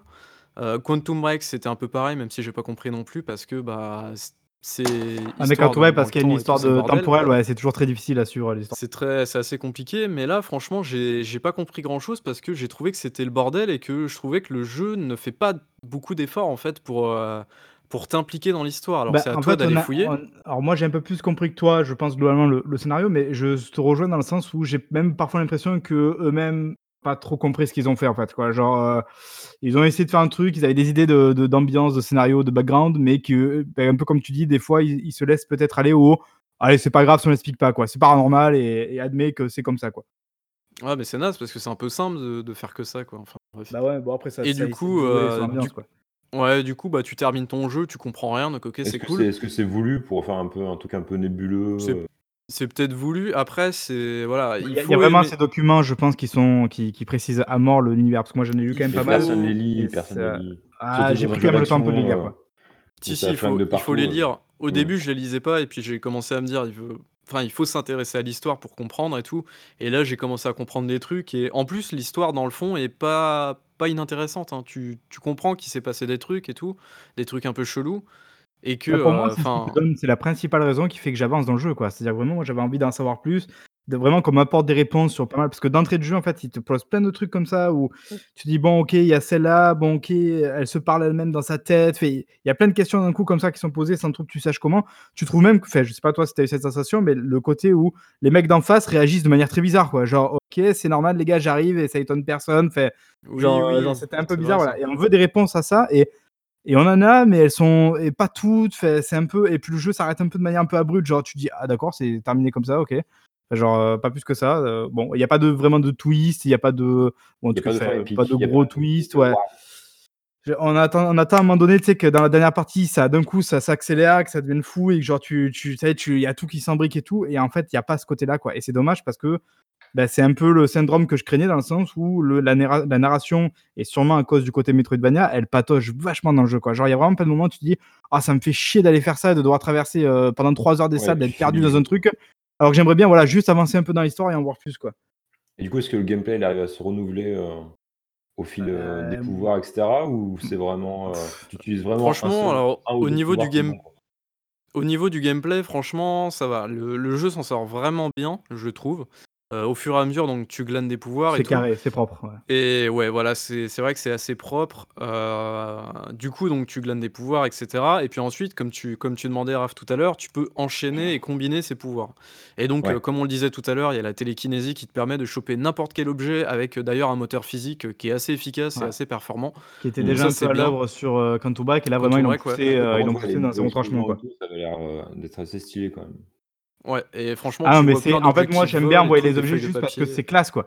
Genre le fait de récupérer un objet, l'objet, hop, il vient à côté Ah de toi, il y a le bruitage, pouvoirs design. ou est-ce que tu utilises tous les pouvoirs ou il y a juste vraiment 1 ou 2 pouvoirs qui sont Non, alors disons que déjà, tu en as pas 15 000 des pouvoirs, donc ça, c'est bien et de 2, tu 5 les utilises tous. D'accord. Donc, heu et puis ils sont tous à Ah ouais, portée, oui et non. Tu vois, justement, je suis pas d'accord avec toi. Enfin, on les utilise tous, c'est vrai qu'ils ont tous plus ou moins quand même leur utilité, heu, peut-être un ou deux qui sont un peu en dessous quand même en termes d'utilité. Mais on peut pas nier quand même que la télékinésie, c'est le pouvoir du jeu. Et franchement, le Ah jeu a beaucoup misé sur ça, à tel point que tu peux vraiment, je pense, traverser tout le jeu sans jamais, enfin, ou presque, parce qu'il y a- des moments en termes de- de- de- d'exploration, il y a, il y a un côté un peu, euh, dire, un, un peu d'escalade et tout, j'ai pas le mot en tête, mais genre voilà, tu dois euh, sauter sur des obstacles, ouais, de la plateforme, voilà, un peu de plateforme, qui fait que tu es obligé d'utiliser certains pouvoirs euh, autres que la Mm. télékinésie. Mais je veux dire, dans les combats, tu peux, et moi c'est ce que je reproche au jeu, tu peux vraiment rester derrière un mur, choper des objets et Ouais, envoyer que objets je sur les mecs de loin sans des jamais vraiment combattre. à- Est-ce qu'il y a des ennemis qui te forcent à utiliser d'autres pouvoirs que tu n'utilises pas d'habitude? Enfin, c'est ça Non. aussi le game Si, j'en ai pas. un à tête, je sais pas si tu vois euh, un peu, je sais pas trop ce que c'est, mais je crois que c'est genre une sorte de gros oiseau, gros corbeau qui apparaît, Ah disparaît oui. derrière toi. Lui, Oui, c'est le bah, seul qui te force vraiment à utiliser d'autres trucs, quoi. Hmm. Ouais, mais lui, tu le rencontres pas beaucoup en plus. Tu Ouais, dois le trois rencontrer deux fois, ou quatre trois fois, fois voilà. dans le jeu. Ouais. ouais. Mais, mais dans le fond, ouais, c'est vrai que là, on peut peut-être venir. euh, Donc, le gameplay est bien au niveau de. Au niveau des pouvoirs, c'est assez kiffant, c'est vrai. Donc, tu as plein de pouvoirs à utiliser. Euh, niveau des gunfights, c'est assez efficace. Donc, ça, euh, c'est bien aussi. T'as toujours le, Ah. le, bel petit. Enfin, j'aime bien, moi, je trouve que Remedy, ils ont toujours ce petit effet de flingue. Il y a toujours un, un bon effet de flingue, quoi. Il y a un bon Ouais. feeling avec les armes, quoi. Par contre, c'est vrai que du coup, en y repensant, ils ont enlevé le côté bah, euh, dernier ennemi du, du niveau, entre guillemets. Bah, t'as pas le petit ralenti comme à la, comme à la Quantum Break, par exemple, à la fin. Ça, ils l'ont enlevé, ça. Ouais, c'est ah un, oui, un ouais, petit détail, mais. très- Mm. C'est euh, non après ce qui est vraiment dommage effectivement tu l'as dit Marc c'est que du coup dans ce jeu-là contrairement à Quantum Break par exemple ou comme tu disais aussi t'es- dans Quantum Break t'étais surtout dans l'urgence parce que bah en fait les niveaux étaient construits comme des toutes petites arènes et Ouais. du coup t'avais quelques couverts mais pas énormément et en plus de ça les ennemis venaient aggro à mort donc du coup t'étais obligé soit d'y aller au corps à corps soit de prendre tes distances assez rapidement de recharger et d'y retourner et tu devais être ultra ultra mobile En fait, il y avait une Bah là, vraie dans- philosophie cinétique dans Break, Ouais. dans le sens où il fallait constamment que tu sois en mouvement pour pouvoir t'en sortir. Hmm. Moi, je trouve que ça donnait, voilà, comme tu dis, un peu ce côté, euh, un effet d'urgence, un effet viscéral qui faisait que, putain, quand, tu peux pas faire autre chose que quand tu es dans un combat Quantum Break, tu es obligé de te concentrer et d'être vraiment ultra concentré sur ce que tu fais. Alors que, ben, justement, on perd cette- ce ce côté cinétique avec contrôle, dans le sens où, après, tu peux, toi, jouer dans le jeu et rentrer dans le tas et essayer de faire des trucs en bougeant dans tous les sens. Et concrètement, c'est tellement facile de rester derrière un mur, de prendre des objets, de défoncer tout le monde, que tu dis, bah, ça perd un peu de son, de son charme et on te tient peut-être un peu trop par la main, quoi. Ouais, la, la télékinésie est à la fois le, la feature la plus intéressante du jeu, mais à la fois celle qui détruit un petit peu son gameplay dans Ouais. sa viscéralité. Donc c'est un petit peu dommage. Mais c'est à la fois jouissif. Alors c'est c'est assez contradictoire comme, euh, comme sentiment, mais, mais voilà. Mais en tout Bah, cas, c'est ça vrai que donne du parfois un peu la sensation que le jeu, que, dire, que le gameplay est parti de cette idée-là, quoi. Peut-être qu'à un Mm. moment donné, ils se sont dit, ah, j'aimerais bien avoir ce pouvoir-là, où tu prends le truc, tu balances, et en fait, tout est parti un peu de là, ils ont fait autour, et du coup, ça reste tellement central que c'est- ça, ça en devient un piège, quoi. Après, tu D'accord. vois, quand tu arrives à glaner tous les pouvoirs à la fin du jeu, je trouve ça vraiment kiffant. Et quand tu es dans des, des zones relativement ouvertes, euh, c'est assez kiffant de pouvoir. tu peux flasher, euh, bah, Bah, je pense qu'on passe au même pouvoir. Le tout dernier pouvoir que tu as, il, il ajoute beaucoup. Enfin, on va pas spoiler parce Ouais, qu'il il est ouais, faut intéressant quand tu spoiler, l'as. mais- Voilà. Mais il ajoute beaucoup de verticalité, notamment, et d'un coup, ça change beaucoup la, la manière d'appréhender les combats, et ça, c'est assez cool. Clairement, et c'est pas mal. Et du coup, là, t'apprends vraiment à combiner les pouvoirs, à, à esquiver euh, les... ce que les ennemis te balancent à la gueule et tout. Et là, c'est vers la fin du jeu, au niveau du gameplay, ça devient vraiment, vraiment très intéressant. ouais. Et c'est pas mal. Et du coup, C'est comment vraiment c'est rythmé? Du coup, euh, t'as des combats, t'as des phases de plus, plus calmes. où Bah, tu- Alors, euh, ouais. Alors, niveau rythme, moi, j'ai trouvé que ça allait. En fait, ce qui est bien, euh, c'est que le jeu te balance pas des ennemis, ou en tout cas, il t'en balance dans des grosses zones assez ouvertes. Euh, donc, il t'en balance quand même euh, pas trop mal. Surtout vers la fin du jeu, ça devient assez l'enfer. Mais du coup, je trouve que niveau rythme, c'est bien, ça contrebalance bien, c'est pas mal équilibré parce que bah, soit t'as des petits couloirs et t'auras un ou deux ennemis, parfois un petit peu plus, mais ça reste là. Mais des fois, t'as juste des traversées sans ennemis et c'est plutôt agréable. Donc je trouve que le jeu gère bien. En fait, à aucun moment tu te dis Ah bordel, c'est trop chiant, je vais encore devoir me taper des ennemis. Enfin, moi, c'est mon, mon Hormis la sentiment. dernière heure où je trouve vraiment qu'il tombe dans ce travers-là, c'est vrai que glo- Ouais. globalement, euh, plutôt bien équilibré, c'est c'est bien bala- contrebalancé. Il y a de temps en temps, il y a aussi peut-être, euh, des... enfin, je sais pas si tu, tu te poses la question, Raph, mais il y a des boss de temps en temps. Il n'y a pas que des ennemis je vais mob te demander, classiques. Mm. qui ont chacun un peu leur spécificité. hein. Tu vas avoir le mob classique, vraiment le troufion de base. Tu vas avoir le mec avec le gros bouclier, donc là, il faut que tu arrives à casser son bouclier. Tu vois, par exemple, bah, typiquement, tu prends un objet ouais. kinétique, tu le jettes dessus, ça casse le bouclier, et toi, après, tu lâches avec le flingue. Tu vois, tu as cette sorte d'enchaînement, quoi. Et, et après, tu vas avoir des, des mobs qui volent. Tu vois, ils essaient un peu de varier. Et puis à des moments, bah, tu vas avoir des boss. Quoi. Il y a, alors, ce soit des boss, c'est des très très gros mobs, genre ils sont plus compliqués que les autres à, à battre. Soit c'est des trucs un peu plus visuels, un peu plus impressionnants. Mais là, voilà, justement, pour le coup, ces mobs-là, enfin ces boss-là un peu plus visuels et impressionnants, pour le coup, bah, ça sera des missions secondaires, tu vois. C'est là peut-être aussi un peu l'intérêt des missions Mm. secondaires. Quoi. Et du coup, dans- pendant tout le jeu, t'es tout seul. T'as pas- Enfin, dans les combats, euh, t'es Ça, Oh non, t'as t'as t'as des soldats de, de- justement du bureau là qui sont avec toi, qui sont complètement apparemment perdus dans, dans ce qui se passe. Et en gros, toi, t'es là un peu pour les aider, les sauver. Et toi, t'es tellement overcheaté qu'ils se reposent sur toi, quoi. D'accord. Bah, Mais et- ouais, du coup, c'est. Oui. Euh, non, du coup, bah, je pense qu'on a fait le tour au niveau des combats, mais en tout cas, ouais, au niveau des combats, c'est vrai que tu peux vraiment, euh, bah, tu peux vraiment, euh, comment dire, euh, te, te mettre derrière un pilier et attendre que les mecs arrivent et leur balancer des trucs à la gueule et ça Bah, pose aucun Moi, tu vois, problème. Ça, typiquement, j'ai deux, trois exemples concrets sur ça. En fait, j'ai vraiment, je, je me souviens de moments dans le jeu où j'ai dû faire, enfin, j'ai fait ça. Genre, il y, en a notamment un, bah voilà, avec un boss secondaire qui est un très très gros boss au milieu d'une salle, en fait, qui tourne sur quatre axes et qui te balance des, des trucs sur les quatre axes. Donc, il faut que tu arrives à jouer avec, euh, avec ça. Parce qu'il faut que tu ailles d'une plateforme à l'autre en sautant, en utilisant tes pouvoirs, machin truc. Et en fait, il est, il est, il est un peu chiant ce boss parce que non seulement il t'attaque et en plus, tu as des mobs qui viennent en même temps qui fait que ça te, ça te rend le coup un peu bordélique. c'est infâme, ça. Voilà. Et du coup, ben, en fait, au bout d'un moment, je me suis dit, ben merde, alors je suis monté, genre, avant, enfin, j'ai activé le boss, j'ai un peu reculé, je me suis mis derrière un mur, un petit, un petit recoin, qui fait que du coup, quand il me crachait dessus, ben, pff, je recevais aucun problème. Et voilà, et je suis resté en fait derrière mon mur, j'ai pris des objets, ça dure un peu plus longtemps, et je l'ai attaqué ben, quand il est face à moi, parce que c'est ce moment-là, il faut le, faut le taper. Et en fait, voilà, typiquement, j'ai en fait, niqué le, jeu, quoi. Genre, je, ça n'avait du coup aucun intérêt comme combat, mais c'était ultra facile, c'était surtout ultra cheaté vis-à-vis du pouvoir. Et pareil, tout à la fin du, jeu, euh, tu as une séquence un peu où tu dois monter un peu en, hauteur petit à petit pour faire des trucs, et tu as plein de mobs. Et à un moment donné, où il y avait deux gros mobs super chiants au-dessus d'un truc, ben, je me suis mis en bas de l'obstacle en fait. Du coup, ils avaient dans un angle mort, ils pouvaient pas m'attaquer vu qu'eux ils restaient au-dessus. Et ben hop, j'ai je suis sauté, enfin j'ai sauté, j'ai envoyé l'objet, je retombais, j'ai sauté, j'ai envoyé l'objet, je retombais, et voilà, et j'ai fait le combat comme ça quoi. Genre ça n'a aucun intérêt, et ce qui fait qu'en fait le technicité est tellement pou... fait cheater que tu peux la jouer comme ça quoi. D'accord. Et les décors, c'est Parce que toujours c'est dans- téléguidé en plus, hein. on l'a pas dit, mais c'est téléguidé le. Enfin, en tout cas sur console, je pense que c'est Mm. pareil sur PC, non? Ouais, sur C'est- PC, c'est pareil. c'est ouais. téléguidé Et le. tu restes le enfermé dans le bâtiment euh, tout le long du jeu. Il n'y a pas de Ouais, alors du coup, t'es es dans le bâtiment, mais le bâtiment est tellement, euh, tellement euh, bizarre Changeant, et changeant ouais. que, ouais. Mm. Du coup, ça, du coup, t'as tellement de, tellement d'ambiance. D'ailleurs, les ambiances euh, visuelles et sonores sont, sont vraiment hyper, hyper bien, je trouve. Ça, c'est un peu la force espèce du jeu, c'est d'ambiance. qu'à tous les heures, t'as au bout d'un moment un truc qui fait POM qui, Genre, t'as t'as un visuel, euh, presque un fond d'écran, quoi, qui est devant toi et tu fais Mm. Ah ouais, là c'est classe, c'est stylé, quoi. La DA, elle est propre, quoi. Ouais. Ouais, alors étrangement, tu vois, je trouve que le, je trouve que les, les artistes, euh, les level designers se sont fait plaisir sur le jeu, mais j'ai un sentiment paradoxal qui me dit qu'en fait, les mecs n'ont pas été jusqu'au bout. Ils auraient pu faire Ouais. des trucs tellement plus fous que ça, en fait. Ils auraient pu aller plus loin, quoi. Ouais, et pour, pourtant, ce que ce qu'ils ont fait, c'est alors c'est souvent des couloirs, tu vois, ou alors des grosses zones avec des piliers, des trucs comme ça. Donc du coup, tu vois, c'est pas mal. Et puis ils jouent beaucoup avec des lumières, euh, tu vois, assez contrastées, genre du bleu, du jaune ou du rouge. Donc ça, ça rend des ambiances assez cool, mais, Mm. mais Parce je qu'en fait, globalement, l'ambiance générale, c'est gris, béton, euh, sombre. Et en fait, Ouais. il contraste par des, au bout d'un moment, des trucs où, effectivement, comme dit Bible, d'un coup, t'as beaucoup de jaune, t'as beaucoup de rouge, t'as beaucoup. C'est comme ça qu'ils arrivent à jouer avec le contraste, quoi. Avec le côté, genre, un bâtiment ordinaire devient tout à coup un peu surnaturel et, et extraordinaire, quoi. Ouais, Et, et je pense que c'était un peu l'idée principale du jeu, quoi. Je pense qu'ils se sont dit, on va se donner en fait un terrain de jeu qui peut être modulé selon comment on, comment on a envie, et ça nous permet donc à la fois de faire un Metroidvania qui reste quand même enfermé dans une certaine map, et malgré tout quand même proposer des trucs suffisamment différents, même si l'histoire fait qu'on reste dans un bâtiment, quoi. Bah, l'ambiance après est pas trop est, cool, moi j'ai trouvé. Alors quand, quand tu connais pas trop les au, au tout début du jeu, t'arrives dans le bâtiment et tu comprends pas trop ce qui se passe et tout. Et moi j'ai trouvé ça un peu angoissant, un peu creepy et tout ça. T'as déjà regardé en plus les espèces de cassettes que tu trouves avec les marionnettes? Ouais, non mais tous les trucs, toutes les vidéos, moi j'ai trop creepy, tu vois, dans ce jeu. Ouais, comme à chaque fois avec Remedy, hein. C'est un peu le malaise, mais, euh, mais je trouve que ça participe bien à l'ambiance et tout. Et, et bah encore une fois, moi je trouve que tous ces, éma- tous ces éléments-là, ils ont du mal quand même à, à converger vers un seul et même truc à la fin. Et bah je te dis, quand, enfin, quand moi, bah, je l'ai fini hier le jeu, j'ai terminé le truc hier et je me suis dit, euh, ouais, ok, bon, bah aussitôt fait, aussitôt euh, oublié. Ouais, il n'y quoi. a pas un événement dans Franchement, le jeu qui dit Waouh, je suis en train de vivre un moment.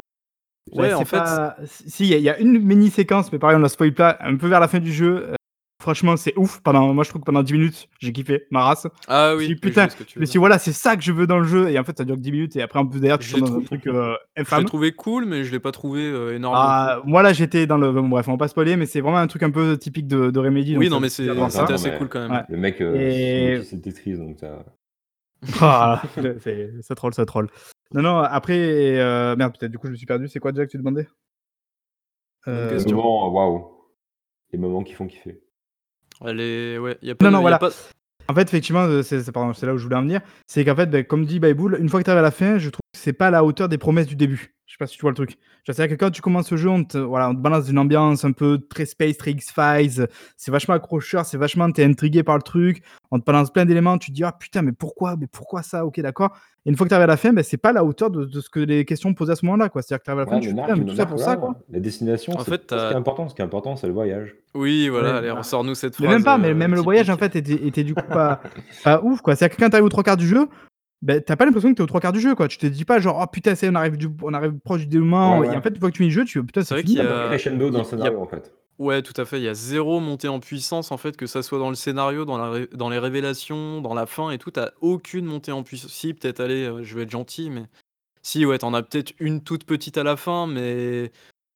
Voilà, quoi. Il y a, la deuxième fin, entre guillemets, qui est assez, euh, assez spéciale aussi. Euh, je l'ai trouvé assez cool, mais encore une fois, tu comprends rien ou très peu.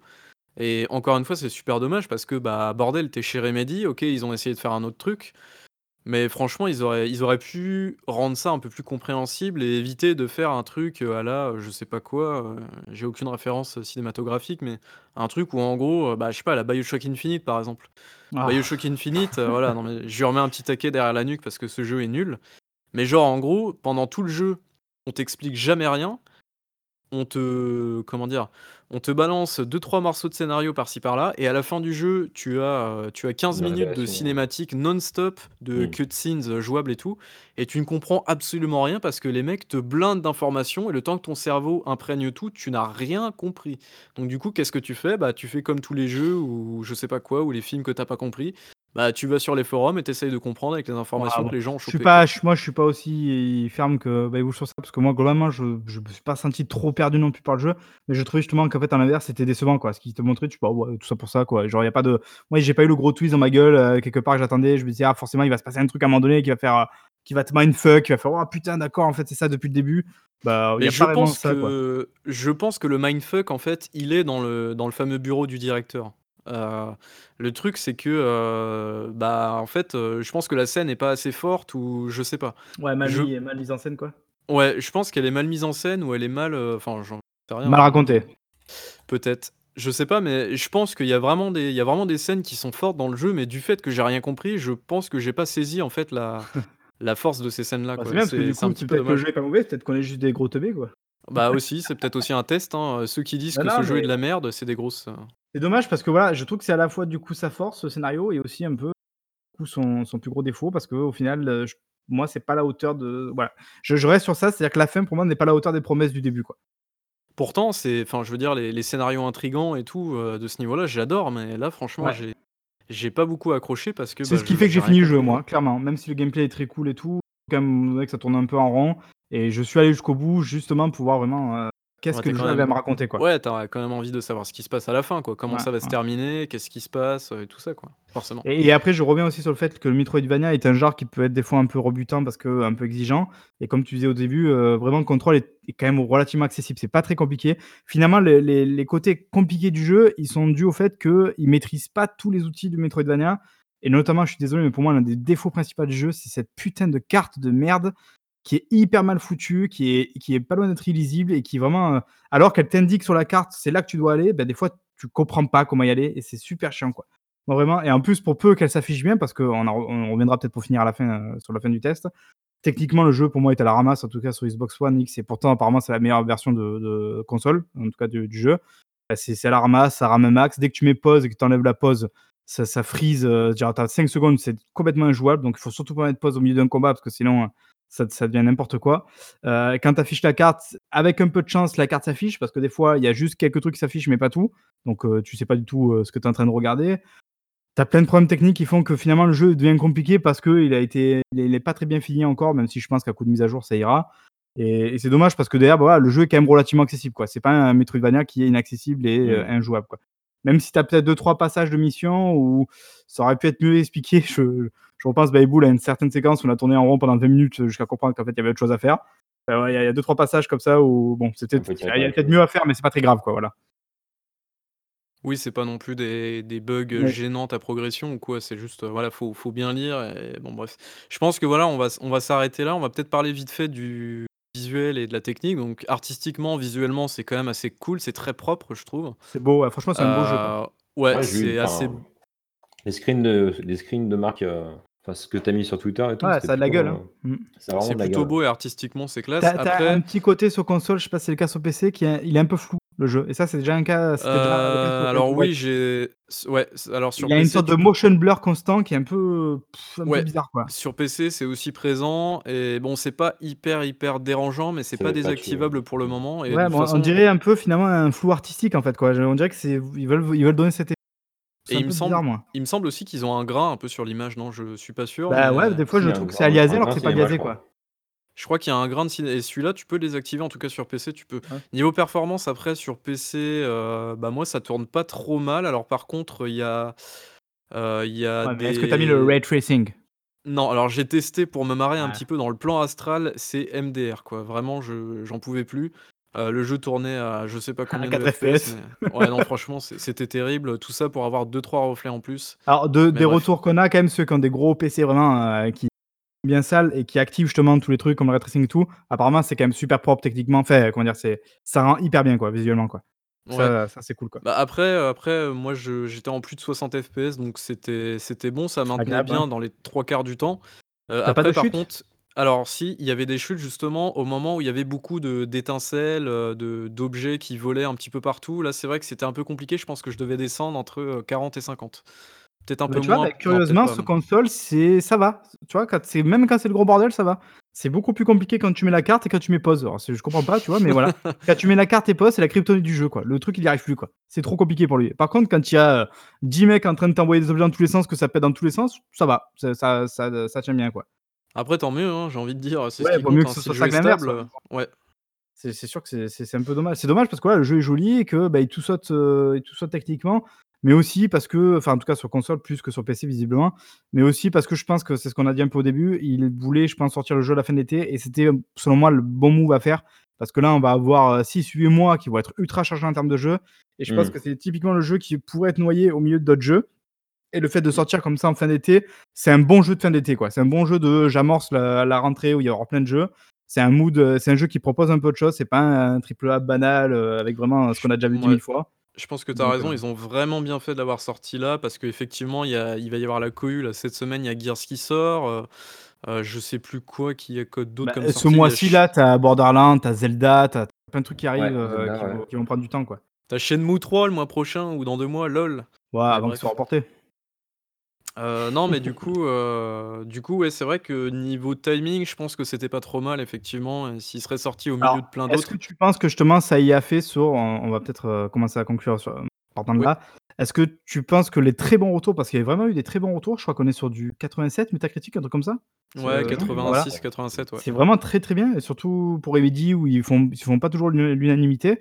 Est-ce que tu penses que ce timing-là euh, a participé justement au fait qu'il y ait des très bons retours quoi? Euh, bah, je sais pas. Après, on pourra peut-être euh, avoir l'avis du, du RAF On du est à coup là-dessus. 81 Ah, c'est tout bah ouais, c'est tout Mm. Non. sur Sur quoi PS4. Ah, euh, regarde sur Xbox peut-être, non Sur Ah non, mais Xbox non, sur One, Xbox, il y aura moins- non, il y aura peut-être moins effectivement de. 83 sur Xbox One, un peu mieux sur Xbox One. quoi. Ok. Ah non, non, Bref. ouais, non, il me semblait que c'était Non, plus haut, mais- ça, tu vois. Bon, euh, les notes, on s'en fout, les gars. On avait dit, euh, ça va. Bon, Gamecube, t'as mis 8, ce qui est extraordinaire. Voilà, non mais du coup, euh, je pense qu'il y a eu de l'engouement, bah, d'une parce que effectivement c'était un Remedy, voilà, des jeux Remedy, il y en a pas 10 ans, donc quand même quand il y en a un, faut s'enjailler un petit peu dessus entre guillemets quoi. Faut bon, si le jeu est Moi, je l'ai il acheté parce que hein, mais- Remedy, hein, clairement. J'avoue, je t'ai pas hypé par le jeu. Bah moi non acheté plus juste j'étais parce pas hypé, quoi. mais du coup je me suis dit bon c'est Remedy, voilà. Faut, enfin les mecs c'est pas des branques. Euh, mais il y a aussi le fait que bah effectivement on a oublié aussi que Quantum Break était passé par là. Quantum Break c'était quoi? C'était une exclue Xbox One. Euh, c'était un jeu qui n'avait absolument pas fait l'unanimité parce que sorti à son époque, eh bien, euh, on était Non, encore mais dans je la pense, mouvance il a fait Xbox l'unanimité. bashing. L'unanimité en tant que mauvais jeu. Oui, d'accord. Mais je me souviens encore, est-ce que vous vous souvenez, c'était en avril 2016, je crois. Non, février 2016. Quantum Break? Euh, non, il est sorti en C'est avril mieux que ça, hein, c'est 2016. 14. Non, non, non, c'était 2016. Euh, sur les dates, tu pourras pas m'avoir, mon gars. Euh, du coup, euh, c'était euh, Phil Spencer, je crois, qui disait euh, ils avaient annoncé la version PC. Est-ce que vous vous souveniez de ça? Ouais, non, 2016. Il y avait eu un énorme bashing là-dessus, et comme quoi les gens gueulaient, ils disaient Oh bah de toute façon, le jeu sort sur PC, à quoi ça sert d'avoir une Xbox? Oui, C'était à c'était un cette- des premiers jeux. Exact, ouais. Mm. Ouais. C'était à cette période-là, et Phil Spencer a- avait répondu très justement bah, le fait que le jeu soit sur notre plateforme, ça t'empêche de le jouer sur la tienne. Enfin voilà.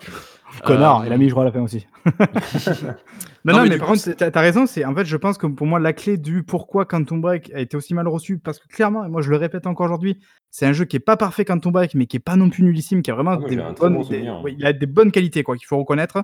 Euh, et il a quand même une touche Remedy, ça on peut pas lui enlever. Eh ben, Je pense effectivement, tu as raison, c'est qu'il est tombé dans une très mauvaise période en termes de Xbox One, où il y avait encore le, le bashing un peu Xbox One, où ils avaient du mal à repartir, à envoyer. Phil Spencer, il ramait encore vachement pour essayer à relancer le truc. Et en Mm. plus, effectivement, j'avais totalement oublié, mais tu as raison, ce côté où il est sorti en même temps sur PC. Et là, ça a été genre, oh là là, ça y est, il n'y a plus Xbox, ça n'existe plus les exclus Ouais. Xbox. Et voilà, c'était. En euh, il est patché euh, One X maintenant, donc euh, il est optimisé. et Je tout, crois, ouais. donc, Mm. plus jeu. Il est peut-être même plus beau que Control. Off. je sais pas. Ah bah, euh, ouais, tu rigoles, mais s'il est optimisé One X, il y a de fortes chances qu'il soit ouais, plus propre, du coup, en tout cas, et Et plus puis classe tu vois, après, il y avait aussi le, il y avait aussi le, le fait que bah du coup, Remedy, ils ont tenté quelque chose avec Control, mais tu vois, la prise de risque est vraiment minime. Avec Quantum Break, mine de rien, ils ont quand même tenté un truc transmédia. Bon, ça a pas du tout marché, euh, commercialement parlant et critiquement parlant, euh, mais mais voilà, au moins ils ont tenté Bah, un truc assez Le fait d'avoir choisi le Metroidvania, c'était quand même une prise de risque.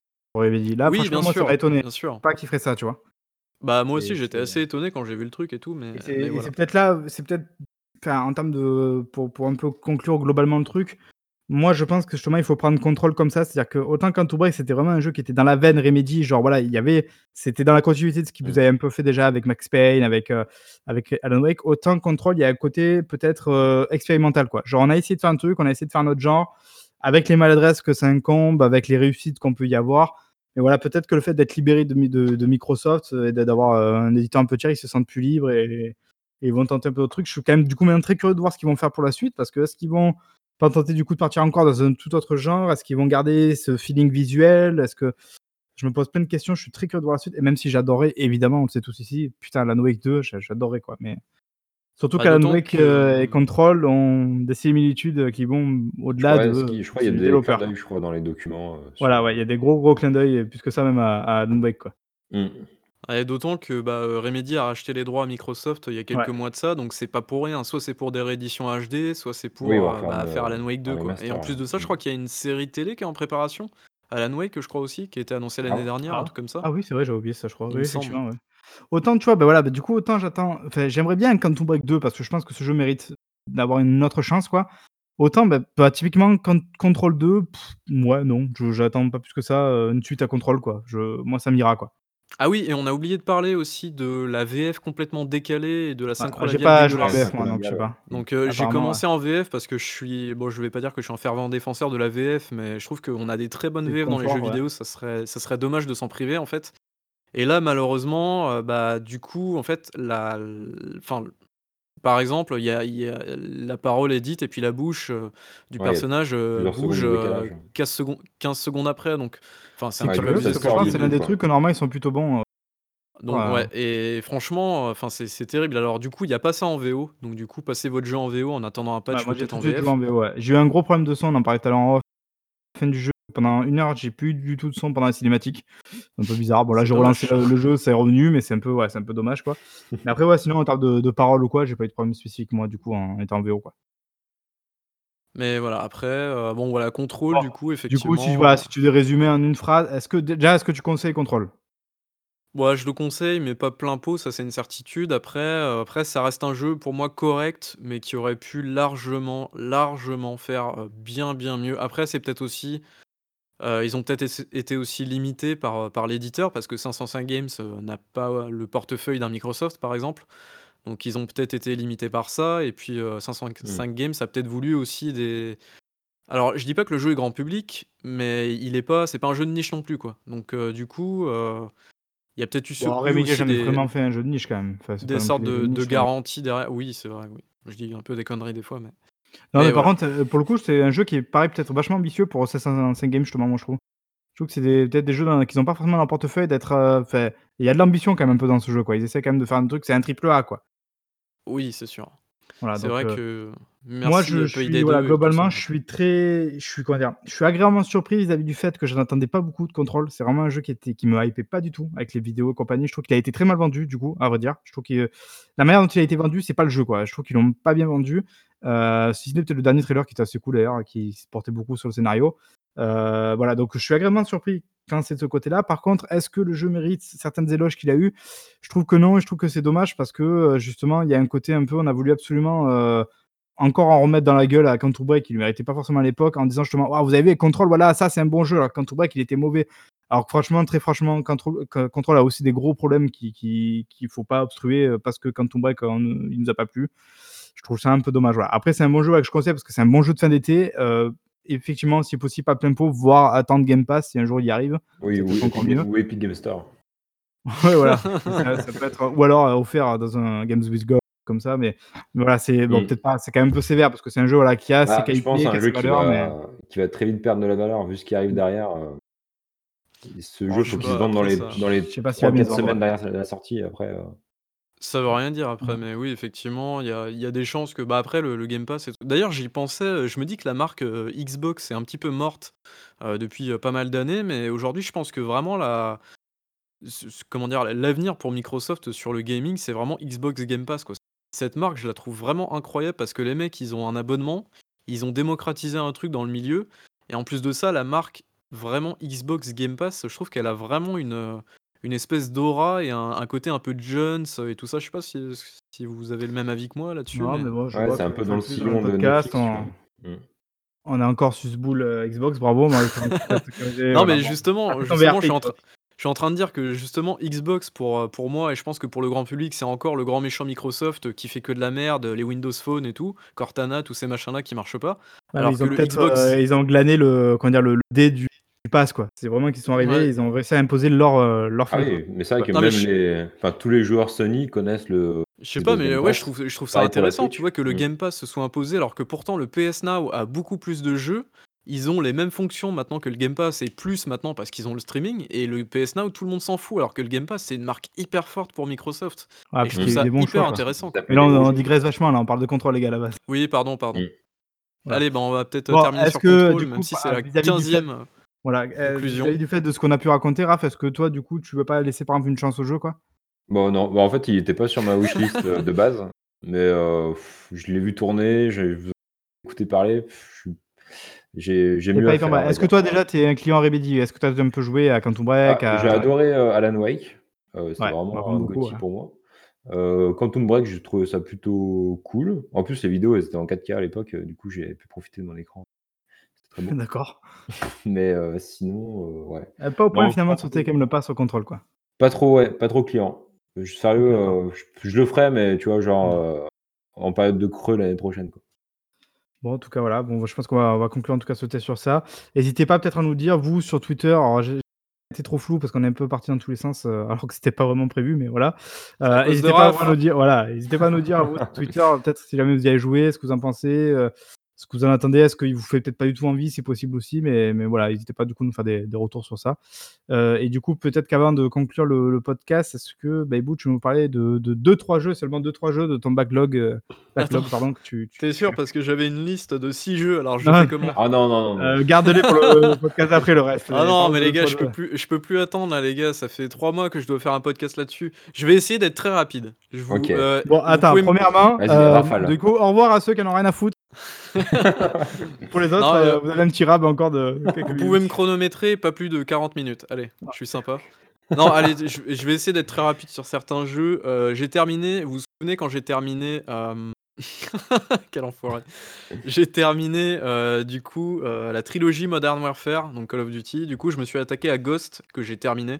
Et bah, c'est pas trop mal. Franchement, je sais pas pourquoi le jeu s'est fait défoncer oh à l'époque, mais c'est pas trop mal. Avec le chien là? Pourquoi il est mauvais? Explique-moi ah pourquoi il... est mauvais. Déjà, il est horrible, il est moche.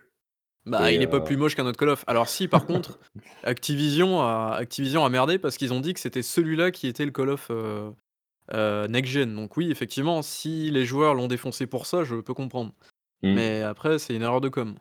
Ouais, je me souviens plus trop, mais je crois que c'est avec Pride sur une plage, non? Euh, non, je sais plus. Bon, il se passe des ouais, trucs. Non, mais il m'avait pas marqué. Je que c'était nul avec le chien. Je, je, je, je du chien oh, franchement, ça va. J'ai trouvé ah, ça cool. Bref, oui. voilà.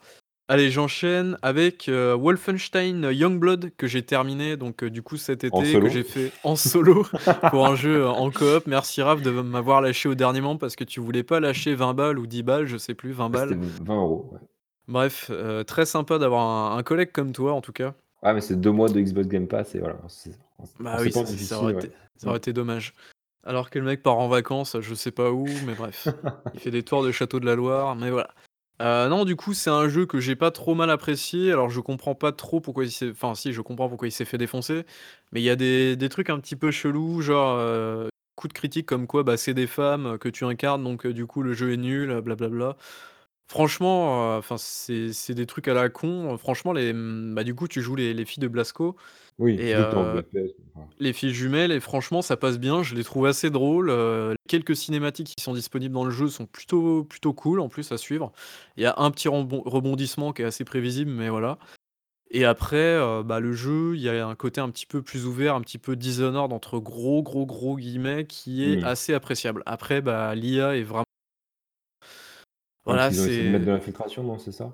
Ouais, alors tu as beaucoup Mmh. de tu as pas mal d'infiltration, tu as une, la l'espèce de combinaison de la Dashirud là, je sais plus comment ça s'appelle dans le jeu. Enfin une, Mmh. une technologie en gros et en gros, c'est comme si tu avais le l'armure de Crysis en fait, heu, bah, dans ton jeu quoi. Ouais, Donc du coup, tu peux te mettre invisible, Mmh. heu, tu donc tu as tu as un système de RPG aussi où tu mets des points, tout ça, tout ça, avec des niveaux et tout. Enfin bref. J'ai essayé de jouer en coop avec des des no name aussi, bah, c'était pas trop mal, mais bon voilà, c'est en Mmh. solo, ça se fait ça se fait pas trop mal aussi, donc bon voilà, c'est pas le jeu de l'année, mais ça passe quoi, franchement OK, ça va. suivant. Heu, jeu suivant, je vais assez vite, hein, je vous l'ai dit, attention. Heu, j'ai joué également, heu, certainement au GOTY, heu, de l'année. Il s'appelle, Outer comment vous Wilds. dire? Outer Wilds, tout à fait, Outer Non, Wilds. Heu, je ne pensais pas apprécier ce jeu parce que quand tous les bobos, heu, de la presse ont commencé à dire: «Oh, c'est le jeu de l'année et tout», je me suis dit: «Encore des bobos de la presse qui non, disent ça». Là, ce cette sorte de réflexe organique qui fait que quand tout le monde aime, lui forcément il peut pas aimer quoi. Bah oui, sinon je m'appellerais pas Baby-Boule. Mais Ouais. bref, heu, donc du coup, je pensais pas apprécier le jeu et je crois, très clairement que c'est mon GOTY pour cette année 2019. Oh, suspense Donc. Heureusement ou malheureusement pour vous, je pense plus plus heureusement, je ne peux rien vous en dire parce que, heu, bah, c'est un jeu qui mise tout sur la découverte. C'est un jeu 100% découverte et exploration. Donc si par exemple vous n'avez pas aimé, heu, je sais pas, Subnautica par exemple pour son côté, heu, très, craft, un petit peu grinding aussi sur la fin et tout ça, bah, du coup ce jeu-là, il pourrait vous plaire si vous êtes, vraiment dans ce côté exploration. No Et en tout cas, tu as un côté, tu as un côté où le jeu ne te prend pas par la main qui est très appréciable et vraiment, je pense que j'en reparlerai à la fin d'année avec plus de détails, mais là, il faut aller très vite donc heu, du coup, j'en parlerai pas plus. Mais en tout cas, ce jeu est vraiment incroyable et vraiment je tu conseilles chaudement. je pèse mes mots. Ouais, Mais est-ce que c'est un jeu qui est quand même, heu, destiné à un certain public quoi?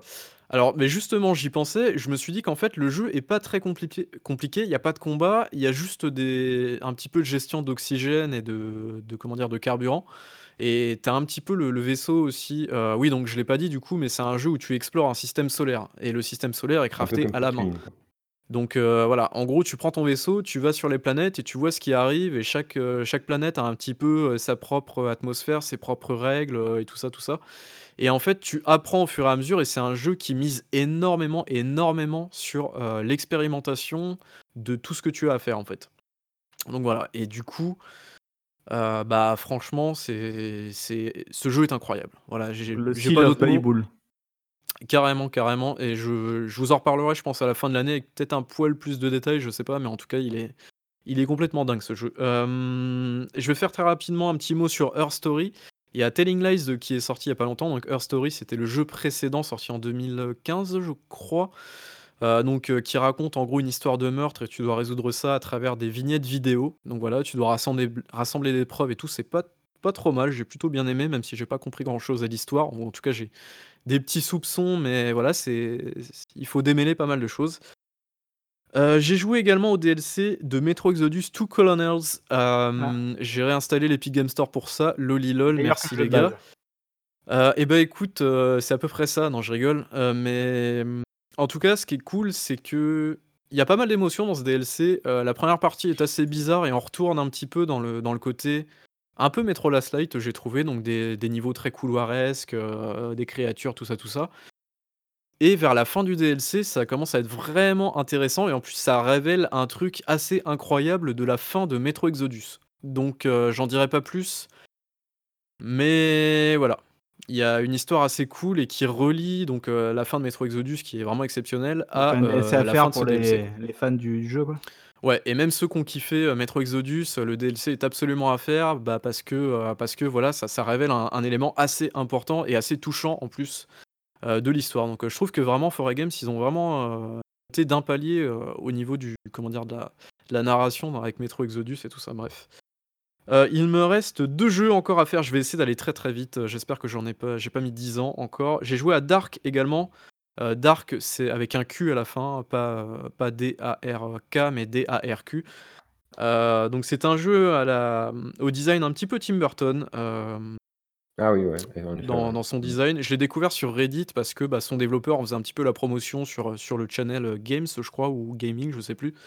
Et ben, c'est un jeu vraiment cool, c'est un puzzle game qui dure, heu, 2 heures et demie, je crois, donc il est pas très long. Il vaut 17 €, heu et c'est une pépite ce jeu. C'est vraiment une pépite parce que, heu, à chaque niveau qu'il fait, il introduit de nouvelles mécaniques, il introduit un nouvel univers et il introduit des nouveaux puzzles et franchement, l'ambiance est très, très réussie, il y a pas beaucoup de de musique d'ailleurs, je crois qu'il y en a quasiment pas. Heu, le bruitage est très, très cool, il y a un côté un peu oppressant. Alors c'est pas du tout un jeu d'horreur, mais c'est un petit peu l'ambiance, c'est un petit peu genre Little Nightmares, Ouais, ce mais que j'allais te dire, en, ouais, comment ça, dire? En Mmh. violet et violet et noir, quoi. En gros, c'est à m Mmh. à peu près ça entre guillemets, sauf que tu résous que des puzzles.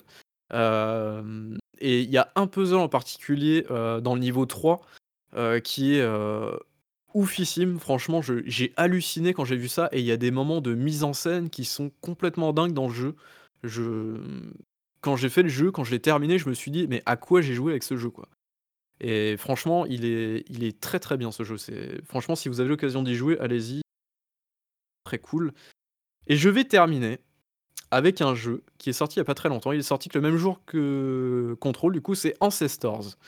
Alors, Ancestors, qu'est-ce que c'est? Plutôt que de vous parler de mécanique, de gameplay, tout ça, tout ça, je vais vous Ah parler OK. plutôt Est-ce très que déjà rapide tu penses que tu nous feras un vrai gros test un jour sur celui-là? Je pense pas, je pense pas, Ah je ouais? vous le Trop citerai un peu compliqué? plus un peu plus tard parce que, bah, d'une, c'est très long et de 2, c'est très, très, très répétitif. Mais je vais quand même vous raconter mon expérience en 2-3 minutes de ma première partie d'Ancestors. Donc c'est assez drôle parce que du coup, tu remontes un petit peu l'humanité, tu remontes à -9 000 000, je crois, ou -10 000 000 si je dis pas de bêtises, je crois que c'est 9 000 000. Enfin bref C'est un peu le et en propos gros du jeu, non, ça? C'est genre la ouais, l'évolution, heu, de l'espèce, quoi? tout à fait. C'est l'espèce humaine, donc tu pars du singe jusqu'à je sais pas où d'ailleurs parce que, bah, faut finir le jeu, je pense, pour le savoir, mais bref. Donc en gros, tu diriges ta bande de singes et donc il faut bien se mettre en tête que c'est un jeu de survie. Donc c'est un jeu de survie qui te laisse te démerder totalement et qui est très, très, très aride, heu, au premier abord et d'ailleurs qui l'est toujours une fois que tu as, une dizaine d'heures dans les pattes. Donc bref. En gros, donc tu commences à diriger ta troupe de singes, tu les fais manger, tu les fais boire, tout ça, tout ça et donc tu as un côté vraiment très cool à monter dans les arbres, heu et ce côt ce côté-là, tu as le côté aussi, heu, proie qui est hyper bien représenté et évolution qui est hyper bien faite parce que du coup, tu vas as un côté très intelligent dans le jeu, à savoir, bah, par exemple, tu vas pouvoir commencer à prendre des objets dans ta main et au bout d'un moment, bah, tu vas développer tes capacités. Donc tu as une sorte d'arbre de compétences avec comme un RPG en fait. Et bah, au bout d'un moment, tu vas pouvoir prendre un autre objet dans ta 2e main. Et donc par exemple, si tu combines, je sais pas, une noix de coco disons dans une main et un caillou de l'autre, bah, en fait, si tu combines les 2, tu peux altérer les objets et prendre, par exemple, le caillou et taper sur ta noix de coco. Et en fait, ça va t'apprendre à faire des trucs et en fait, tu vas devoir combiner plein d'objets comme ça et en gros, tu vas évoluer au fur et à mesure et ce côté-là, hyper bien représenté parce que tu as l'impression de découvrir et d'évoluer en même temps que le singe et en même temps qu'il y a 9 000 000 d'années. Je sais pas si vous me comprenez du coup sur ce ce plan-là? Ouais. D'accord. OK. Non, mais j'avais suivi un je me souviens avant que le jeu sorte, ils avaient pu Gamekult notamment approcher le jeu et jouer pendant quelques heures. Donc j'avais suivi et je sais justement d à je sais qu'à ce moment-là, quand j'ai vu le jeu vraiment sur, une une bonne heure, je me suis dit: «Putain, en fait, ce truc, il est invendable, quoi». C'est-à-dire qu'en fait, Ouais. il et c'est vraiment ça, un laboratoire, il y a et je le jeu va Carrément. peut-être instaurer des des Faut y idées, jouer pour y nouvelles mécaniques comprendre, qui je vont être prises plus tard, mais je pense que lui, va subir, heu, on va dire ce ce côté où le truc est est invendable et et il est très, très particulier, quoi. Il a Il vraiment est il y a pas de jeu je comme lui, quoi. ouais, je vous en parlerai justement à la fin de ça, mais ça m'étonne pas qu'ils aient galéré pour trouver un financement parce que c'est vrai que le jeu, il est absolument pas vendeur c'est terrible. Mais il a un côté très, très attachant ce jeu, c'est ça qui est dingue et donc je vais faire très rapide, je vais vous raconter donc du coup ma première partie. Donc vous avez l'opportunité de prendre vos singes et donc en groupe et j'ai commencé à prendre mes singes, mais je m'étais pas rendu compte que j'avais pris que la moitié de mon groupe. Donc je me suis dit: «OK, bon, heu, je vais je vais je vais continuer et tout». Donc je commence à déambuler dans la naturelle. for Et en fait, en fait, tu dois gérer ta dopamine dans le jeu. Donc, c'est-à-dire qu'au bout d'un moment, si tu as des animaux qui te font peur, et ben du coup, ton singe, il faut que tu le gères et il faut éviter qu'il se fasse bouffer. Et donc, à un moment, je sais pas pourquoi, mais, euh, mais du coup, bah, je pars en exploration avec euh, du coup la moitié de mon groupe. Je m'en étais absolument pas rendu compte et je me fais bouffer par un tigre aux dents de sabre. Donc génial, je perds la moitié de mes singes. Donc j'étais refait à mort. Ok. Bon, je me dis c'est pas grave. Il me du coup j'ai de la chance. J'avais la moitié de mon groupe encore qui était resté à la base. Donc du coup, je les prends, je fais un petit peu d'exploration et tout. Et là, qu'est-ce qui se passe? Je crois que je crois que je rentre à la base après plusieurs jours d'exploration. Et ces blaireaux de singes, ils sont très cons. Ils ne se nourrissent pas et ils ne boivent pas. Donc c'est-à-dire qu'en fait, ils sont tous morts. Mais vraiment tous morts de, de comment dire bah ils sont morts de ils ont pas bu ils ont pas mangé donc ils sont tous morts de faim en fait mes singes donc du coup il me restait qu'un seul singe avec deux bébés et je crois que j'ai terminé par tuer la mère en en loupant un arbre, un truc comme ça, parce que je suis tombé de trop haut. Du coup, ça faisait qu'il me restait, je crois, deux bébés singes. Avec deux bébés singes, en fait, tu fais rien du tout parce qu'ils peuvent rien faire. Ils peuvent pas évoluer, euh, ils peuvent pas euh, manger, ils peuvent rien faire, en fait. Et du coup, bah, j'avais 4 ou 5 heures de, jeu, en fait, bah, dans, le baba, quoi. Donc, euh, du coup, formidable, j'ai dû relancer une partie, c'était génial. Mais voilà, il y, a, hum, y a plein de systèmes, en fait, qui s'imbriquent dans le jeu qui sont assez cool. Et je trouve le jeu vraiment très très unique à ce niveau-là. Il a vraiment, je trouve que ce jeu a une âme. Et Marc, tu le disais tout à l'heure, effectivement, le jeu est invendable euh, auprès de pas mal de gens. Parce que déjà d'une, c'est un jeu de survie, donc c'est quand même euh, assez répétitif dans le principe du jeu de survie. Et en plus de ça, c'est un jeu qui prête énormément à l'expérimentation. C'est-à-dire qu'en gros, tu vas te foutre. vachement nébuleux, quoi. C'est genre, il essaie de, de, comment dire, de matérialiser la peur, il essaie de matérialiser plein de trucs qui font que si tu comprends pas la philosophie du jeu, euh, Ouais, et il faut, il faut quelques parties, je pense, dans les pattes pour bien comprendre tous les systèmes. Même moi, j'ai pas encore bien réussi à savoir comment bien accoupler mes singes. Alors, du coup, tu peux commencer à. je, je t'explique, en fait, tu vois, quand le papa Non, mais c'est bon. c'est bon, merci. Mais non, mais du coup, par exemple, bah, en fait, tu dois, tu dois former un couple, par exemple, avec ton singe. Donc, tu vois, tu t'approches de l'autre singe et en fait, tu as plein d'interactions. Tu peux donner un truc, tu peux l'engueuler, tu peux le rassurer, tu peux le toiletter. Donc, tu vas chercher des poux dans son pelage et tout. Et du coup, tu, tu cherches les poux dans son pelage et au bout d'un moment, il va y avoir marqué euh, couple formé. Donc là, tu vas dans ton lit et euh, bah, tu mets ça couplé. Mais des fois, le singe, bah, il veut pas ou, tu sais pas pourquoi. Donc tu vois, tu as plein de trucs comme ça, plein de règles que le jeu ne te dit pas. Et ça, le jeu te prévient dès le départ. Ils disent euh, bah, Ancestors est une, est une, comment dire, une expérience complète et difficile ou un truc comme ça. Et en gros, le jeu ne te donne pas beaucoup d'aide. Et effectivement, le jeu te laisse vraiment te débrouiller seul. Et c'est vraiment à toi d'expérimenter. Et c'est vraiment, comme tu disais, un labo d'expérimentation. en fait, non, en fait, c'est une symbolique de la vie, quoi. Et je, je revois oui, c'est ça. Euh, euh, Patrice Desilets en parlait, où il disait, en fait, comme dans la vie où toi, tu. Ben, euh, t'as pas de tuto dans la vie, quoi. Quand t'arrives dans le truc, euh, tu dois expérimenter, tu dois essayer, tu genre, ah, le feu, ça brûle parce que ah, tu l'as touché, donc ok, ça, ça brûle. Mais il voulait vraiment, donc, quand il en parle, dire, c'est ça que je voulais dans le jeu, quoi. Je voulais vraiment que, ben, que tu essayes, en fait, pour apprendre, quoi. Genre, t'essayes tes choix pour apprendre, quoi ce, côté-là est particulièrement réussi parce qu'effectivement, toi, bah, toi, en tant qu'être humain, aujourd'hui, bah, tu connais des trucs. Tu sais que, bah, genre, le feu ça brûle, que l'eau ça mouille. on dirait une chanson des To Be Free, non, c'est ça Je sais plus, mais bref. Euh, du coup, euh, euh, bah, comment dire? Bah, effectivement, tu, tu, as cette, euh, tu as ce sentiment-là, et d'autant plus tu as ce sentiment quand tu ne connais pas les objets. C'est-à-dire qu'en fait, au début, tu as une phase où bah, tu peux analyser. Alors, c'est un petit peu réducteur ce que je vais dire, mais du coup, tu as un côté très Assassin's Creed, évidemment. Tu te fous sur un arbre, par exemple, et tu analyses ton environnement et tu essayes de scanner en fait les objets que tu ne connais pas. Et donc, ces objets, en fait, dans un premier temps, il faut que tu t'en approches, il faut que tu t'en saisisses, et ensuite, il faut les identifier et les inspecter. Et à partir de là, tu vas commencer à les connaître. Et imaginons que bah, tu veuilles, tu veuilles bah, je sais pas, par exemple, bouffer des champignons, mais que tu ne connais pas ses propriétés, bah, tu vas devoir expérimenter et bouffer ces champignons.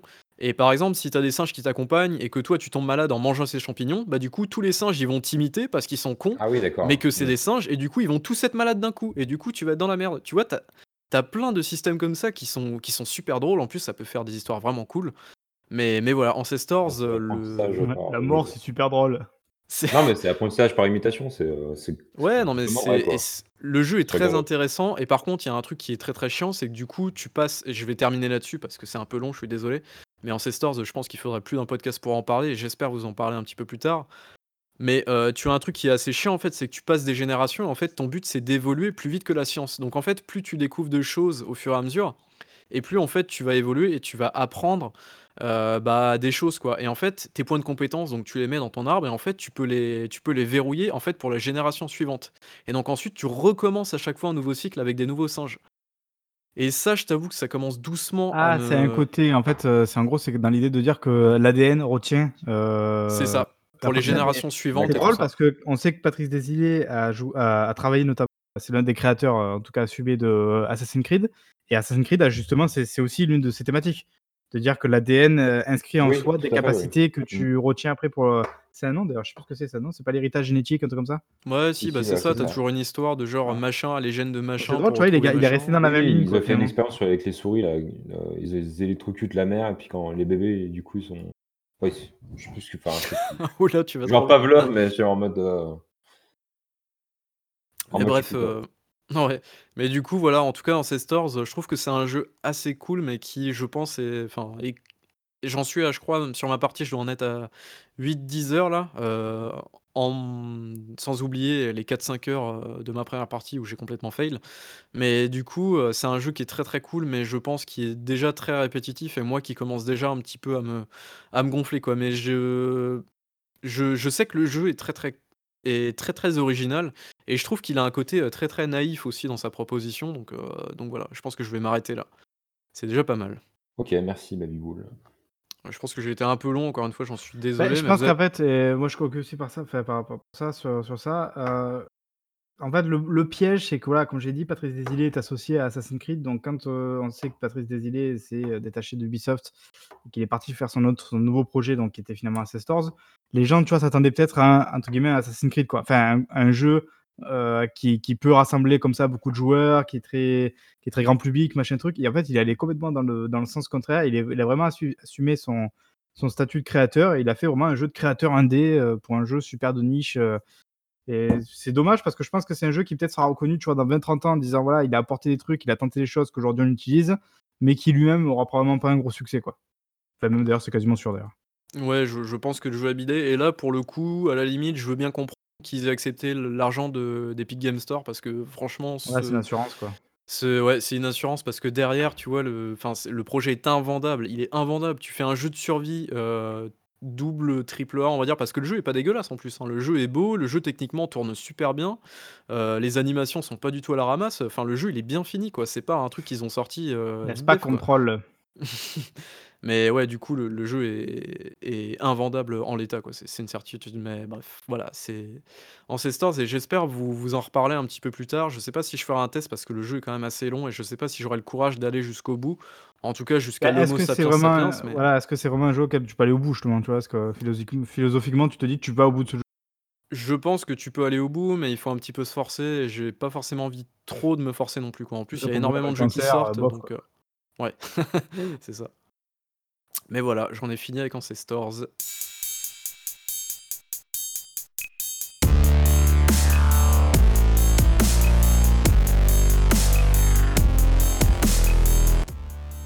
OK, bah, écoute, heu, je crois que du coup, c'est bon? Tu tu as fait ton petit tour, heu, backlog? Ouais, mais vous avez pas de pas de jeu, vous, à présenter? Ah Vous bah, jouez à rien, c'est dingue, hein, je t'ai dit, je je travaille 80 heures par c'est un peu c'est un peu Ouais, compliqué pour je jouer, on mais ce sera pour, heu, un autre Ouais. podcast. Oui, donc oui, effectivement, donc le Raph est en train de jouer, est en train de terminer là en ce moment la Astral Chain. Donc si tout se passe bien, je pense que le prochain podcast, euh, bon, je m'avance encore, putain.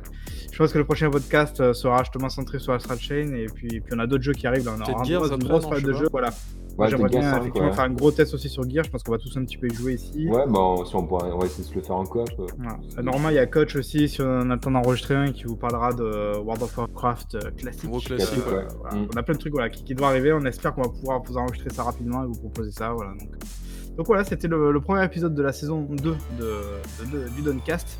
Et on espère que ça vous a plu. Et on vous dit, on espère à très bientôt. Donc voilà. Allez, ciao, ciao. Et merci à vous deux en tout cas d'avoir participé. Ça marche. Ciao tout le monde, salut. Ciao. Ciao, salut.